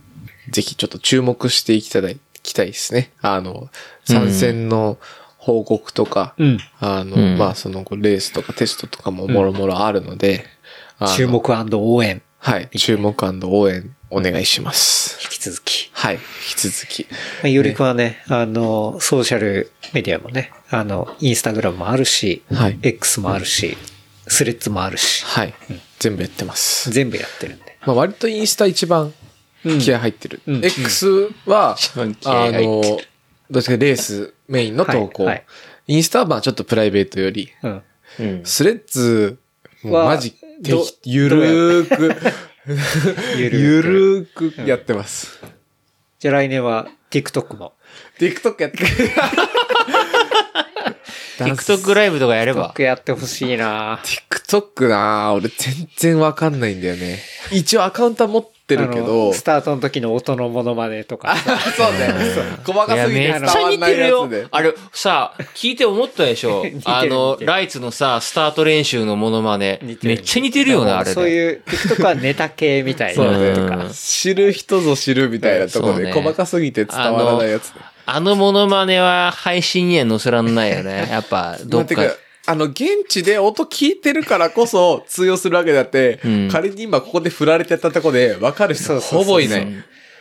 でもさ、やっぱ TikTok は、やっぱソーシャルの仕事をしてるとわかるんだけど、めちゃくちゃ、こうやっぱ、リーチを稼げるというか、まあしっかり、だって、最近の音楽とか、まあそこでね、あの、流行ったりするのが一個の登竜門だったりもするから。てか、むしろ、あの秒数に合わせて、TikTok ドリブンで曲を作ったりする。マジで？そうそう、もう逆になってたりもするから。うんそうだから、ね、うん。ちょっとやってみっ結構か。今もうチャンネル的には外せないっていうかへえ、あの全然シニアをターゲットにするんだったら別に仕方してていいんだけど、やっぱもうちょっとそう、ね若い層とか言うんだったら、もう100%やらないとっていうのはあやってるから。みっか、TikTok。やる。まあプロがそうやって言うんだったらね、やるしかないよね。うんだって。あそこはね、もう巨大な、もうチャンネルだか TikTok やら。ってるモータースポーツ関係者ってどんぐらいいんだろうね。あんまいないよね。あんまいない気がするね、確かに。でもなんかああいうショートのうん言ったら縦型動画で、例えば、だってもう普通の人が作れないコンテンツを作れる環境にはいるわけじゃない言ったらそうね。。あとは撮る人とその企画を考える人がいればいいだけだしうんね。だったら、いて。いやそうそう、俺、そういうアイディアは出てこないからさ。ここでやっていただいそうそうて。それを面白おかしく見せるよっていうアイディアをね。ひねり出してくれる人と撮ってくれる人。この人。俺、帳尻合わせるから、なんか、いろいろ超尻合わせ。で 栗林さんはもうあの、本当グリッドで、あの、関係者、やってくれる。もう、それだけでコンテンツ。それだけでコンテンツ。かけてね。そうそううん。俺の、いいじゃん、ゆうくんのじゃあ、あそうだ言いにくいこ。とを言う日で言うと、一個だけリクエストし。あの、ちょっとだけ、例えば、いつもさ、割と楽めなファッションじゃん。T シャツとか着てんじゃん。はい。ちょっとワイシャツに変えてみたらどうかなと思って。わかりました。あえてさ、ちょっとさ、はいあの、ほら、だって F1 とか来てる人ってさ、割と。チーム関係者はね、確かにみんな。そうそう、チーム関係者っていうか、そのスポンサー関係とかさ、うんあの、してる人ってさ、割とこう仕事のファッション、ビジネスファッション的な感じじゃん。うん。どっちかっていうとそこ今観客寄りのファッションだから、そこあえてビジネス寄りにしたらもっとドヤ出れるよ。あ、わかる。ちょっと、ちょっとそういうアパレルをちょっと企画しませんか？我々で。どうですか？企画はしねえけどはい企画していってほしい。しねえけどって言われちゃった。そう。なんかまあでも、していってほしいそうそう、それでも、いやはい別にいいんじゃねえのと思った。逆にね。あわかる。そうそうそうあ、わかった。オッケー。ちょっと、あの、もうちょっとパリッとして。パリッと、うん。別に今のがダメなわけじゃないんだけど、の方がもっと雰囲気は出るよっていう確かに感じ確かに。。そういう人いるから、事実。あ、確かにそうね。確かに、あの、シャツをちゃんとインするってのは大事かもしれないね。そうそう一個。あの、T シャツはいいしないんだよ。ちょっとうん変かもしれない。ワイシャツでちゃんとね。そうそう、まあ、ポロシャツとかでもいいしさ。で、夏でも、まあ、ちょっと、七分丈ぐらいのさ、長ズボンちょっと履いてあ、みたいな。確かにね。夏は海パンで言ってたからね、俺ね。そうそうそうそうそう。いやもう、じゃあ、の方が、なんか、クリアスポンサー周りの。ゴリゴリ、ゴリゴリのファッションの感じで。ちょっとあの、相談させていただいて、企画をしましょう、それそれ、伊田店で作るか。そうね。あ、でもそういうのいいいいと思うんだから、その話をちょっとじゃあ後で、これが終わった後にはいしましょう。じゃあはいね、はい。はい。いや、いいっすね。うんじゃあ言いにくい告知は、、言いにくい日で終わったって告知は、そのはい、栗林さんのファッションにご注目くださいっていうことで。はい。はい。配信に移る場所にいないとね。そうそのために俺はレース頑張って予選前の順位でスタートするようにするんで、そう。そう。ポイントは、栗林さんのファッションを皆さんにお届いやいや、けするために俺が頑張る。いやいやいや、ケンタロウだって行くからね、富士、富士ランドぐらいで行くでしょ。そうだね。俺はだからそのクリリンのゴリゴリファッションのに連れられてきた人間としてカジュアルで行くから。あ、いいね、いいね。それはそれでかっこいいよねそう。大物感出るよね、なんかク。リクリリンは、でもちゃんとシャツが似合うように、うんあの、しっかり絞ってね。はい。しっかり絞っていって。お腹をね、そうそうそう。ちょっと、今やってます、ちょっと。温泉で言われたみんなでライドで行こうね傷つあ、そうね。クリリンダイエット企画のライドで。しないとね。一番 FTP が低い俺ですから、多分 に2キロ ?2 2倍。2倍？2倍。2倍の男だっけ、うん、2倍の男だから。そうだよな、2倍ってやつ。俺全然それ分かんないんだよね。単位が。なんていうの、予選107%ルール落ちるぐらいクソ。いや、そんなことないっしょ。2倍そんなもんだよ、本当に。本当にうん。ちょっとね、モータースポーツあるある。それなにパワーメーターつければ分かんの？わかるわかるわかる。あなるほどね。うん俺もパワーメーターつけよう。わかる。うん。つけんの？まあいい。そう、だってほら、今さ、ほら、俺のチャリクランク長がさ、ちょっと長いからさ、そうね。そう、172.5とかだから、それそれで170にして、うん。そのタイミングで、デュラの、はい。あの、パワーメーター付きをちょっと入れて、チャンピオンは何でも言えるからね。すべてを叶えるのはちょっとこちらの責任ということで。はい。はい。引き続きよろしくお願いします。よろしくお願いします。いや、告知もね、まして、今、おまみさんがね、ちょっと、そろそろ。あーもうチャンピオンたっての、チャンピオンたっての希望のミールが、はい。あそこにあるから、ミール。ミールが。というわけで、じゃあね、ちょっと、事務連絡させていただきます。えー番組の感想、フィードバックは、ハッシュタグレプリカント FM、ハッシュタグレプリカント FM までいただければと思います。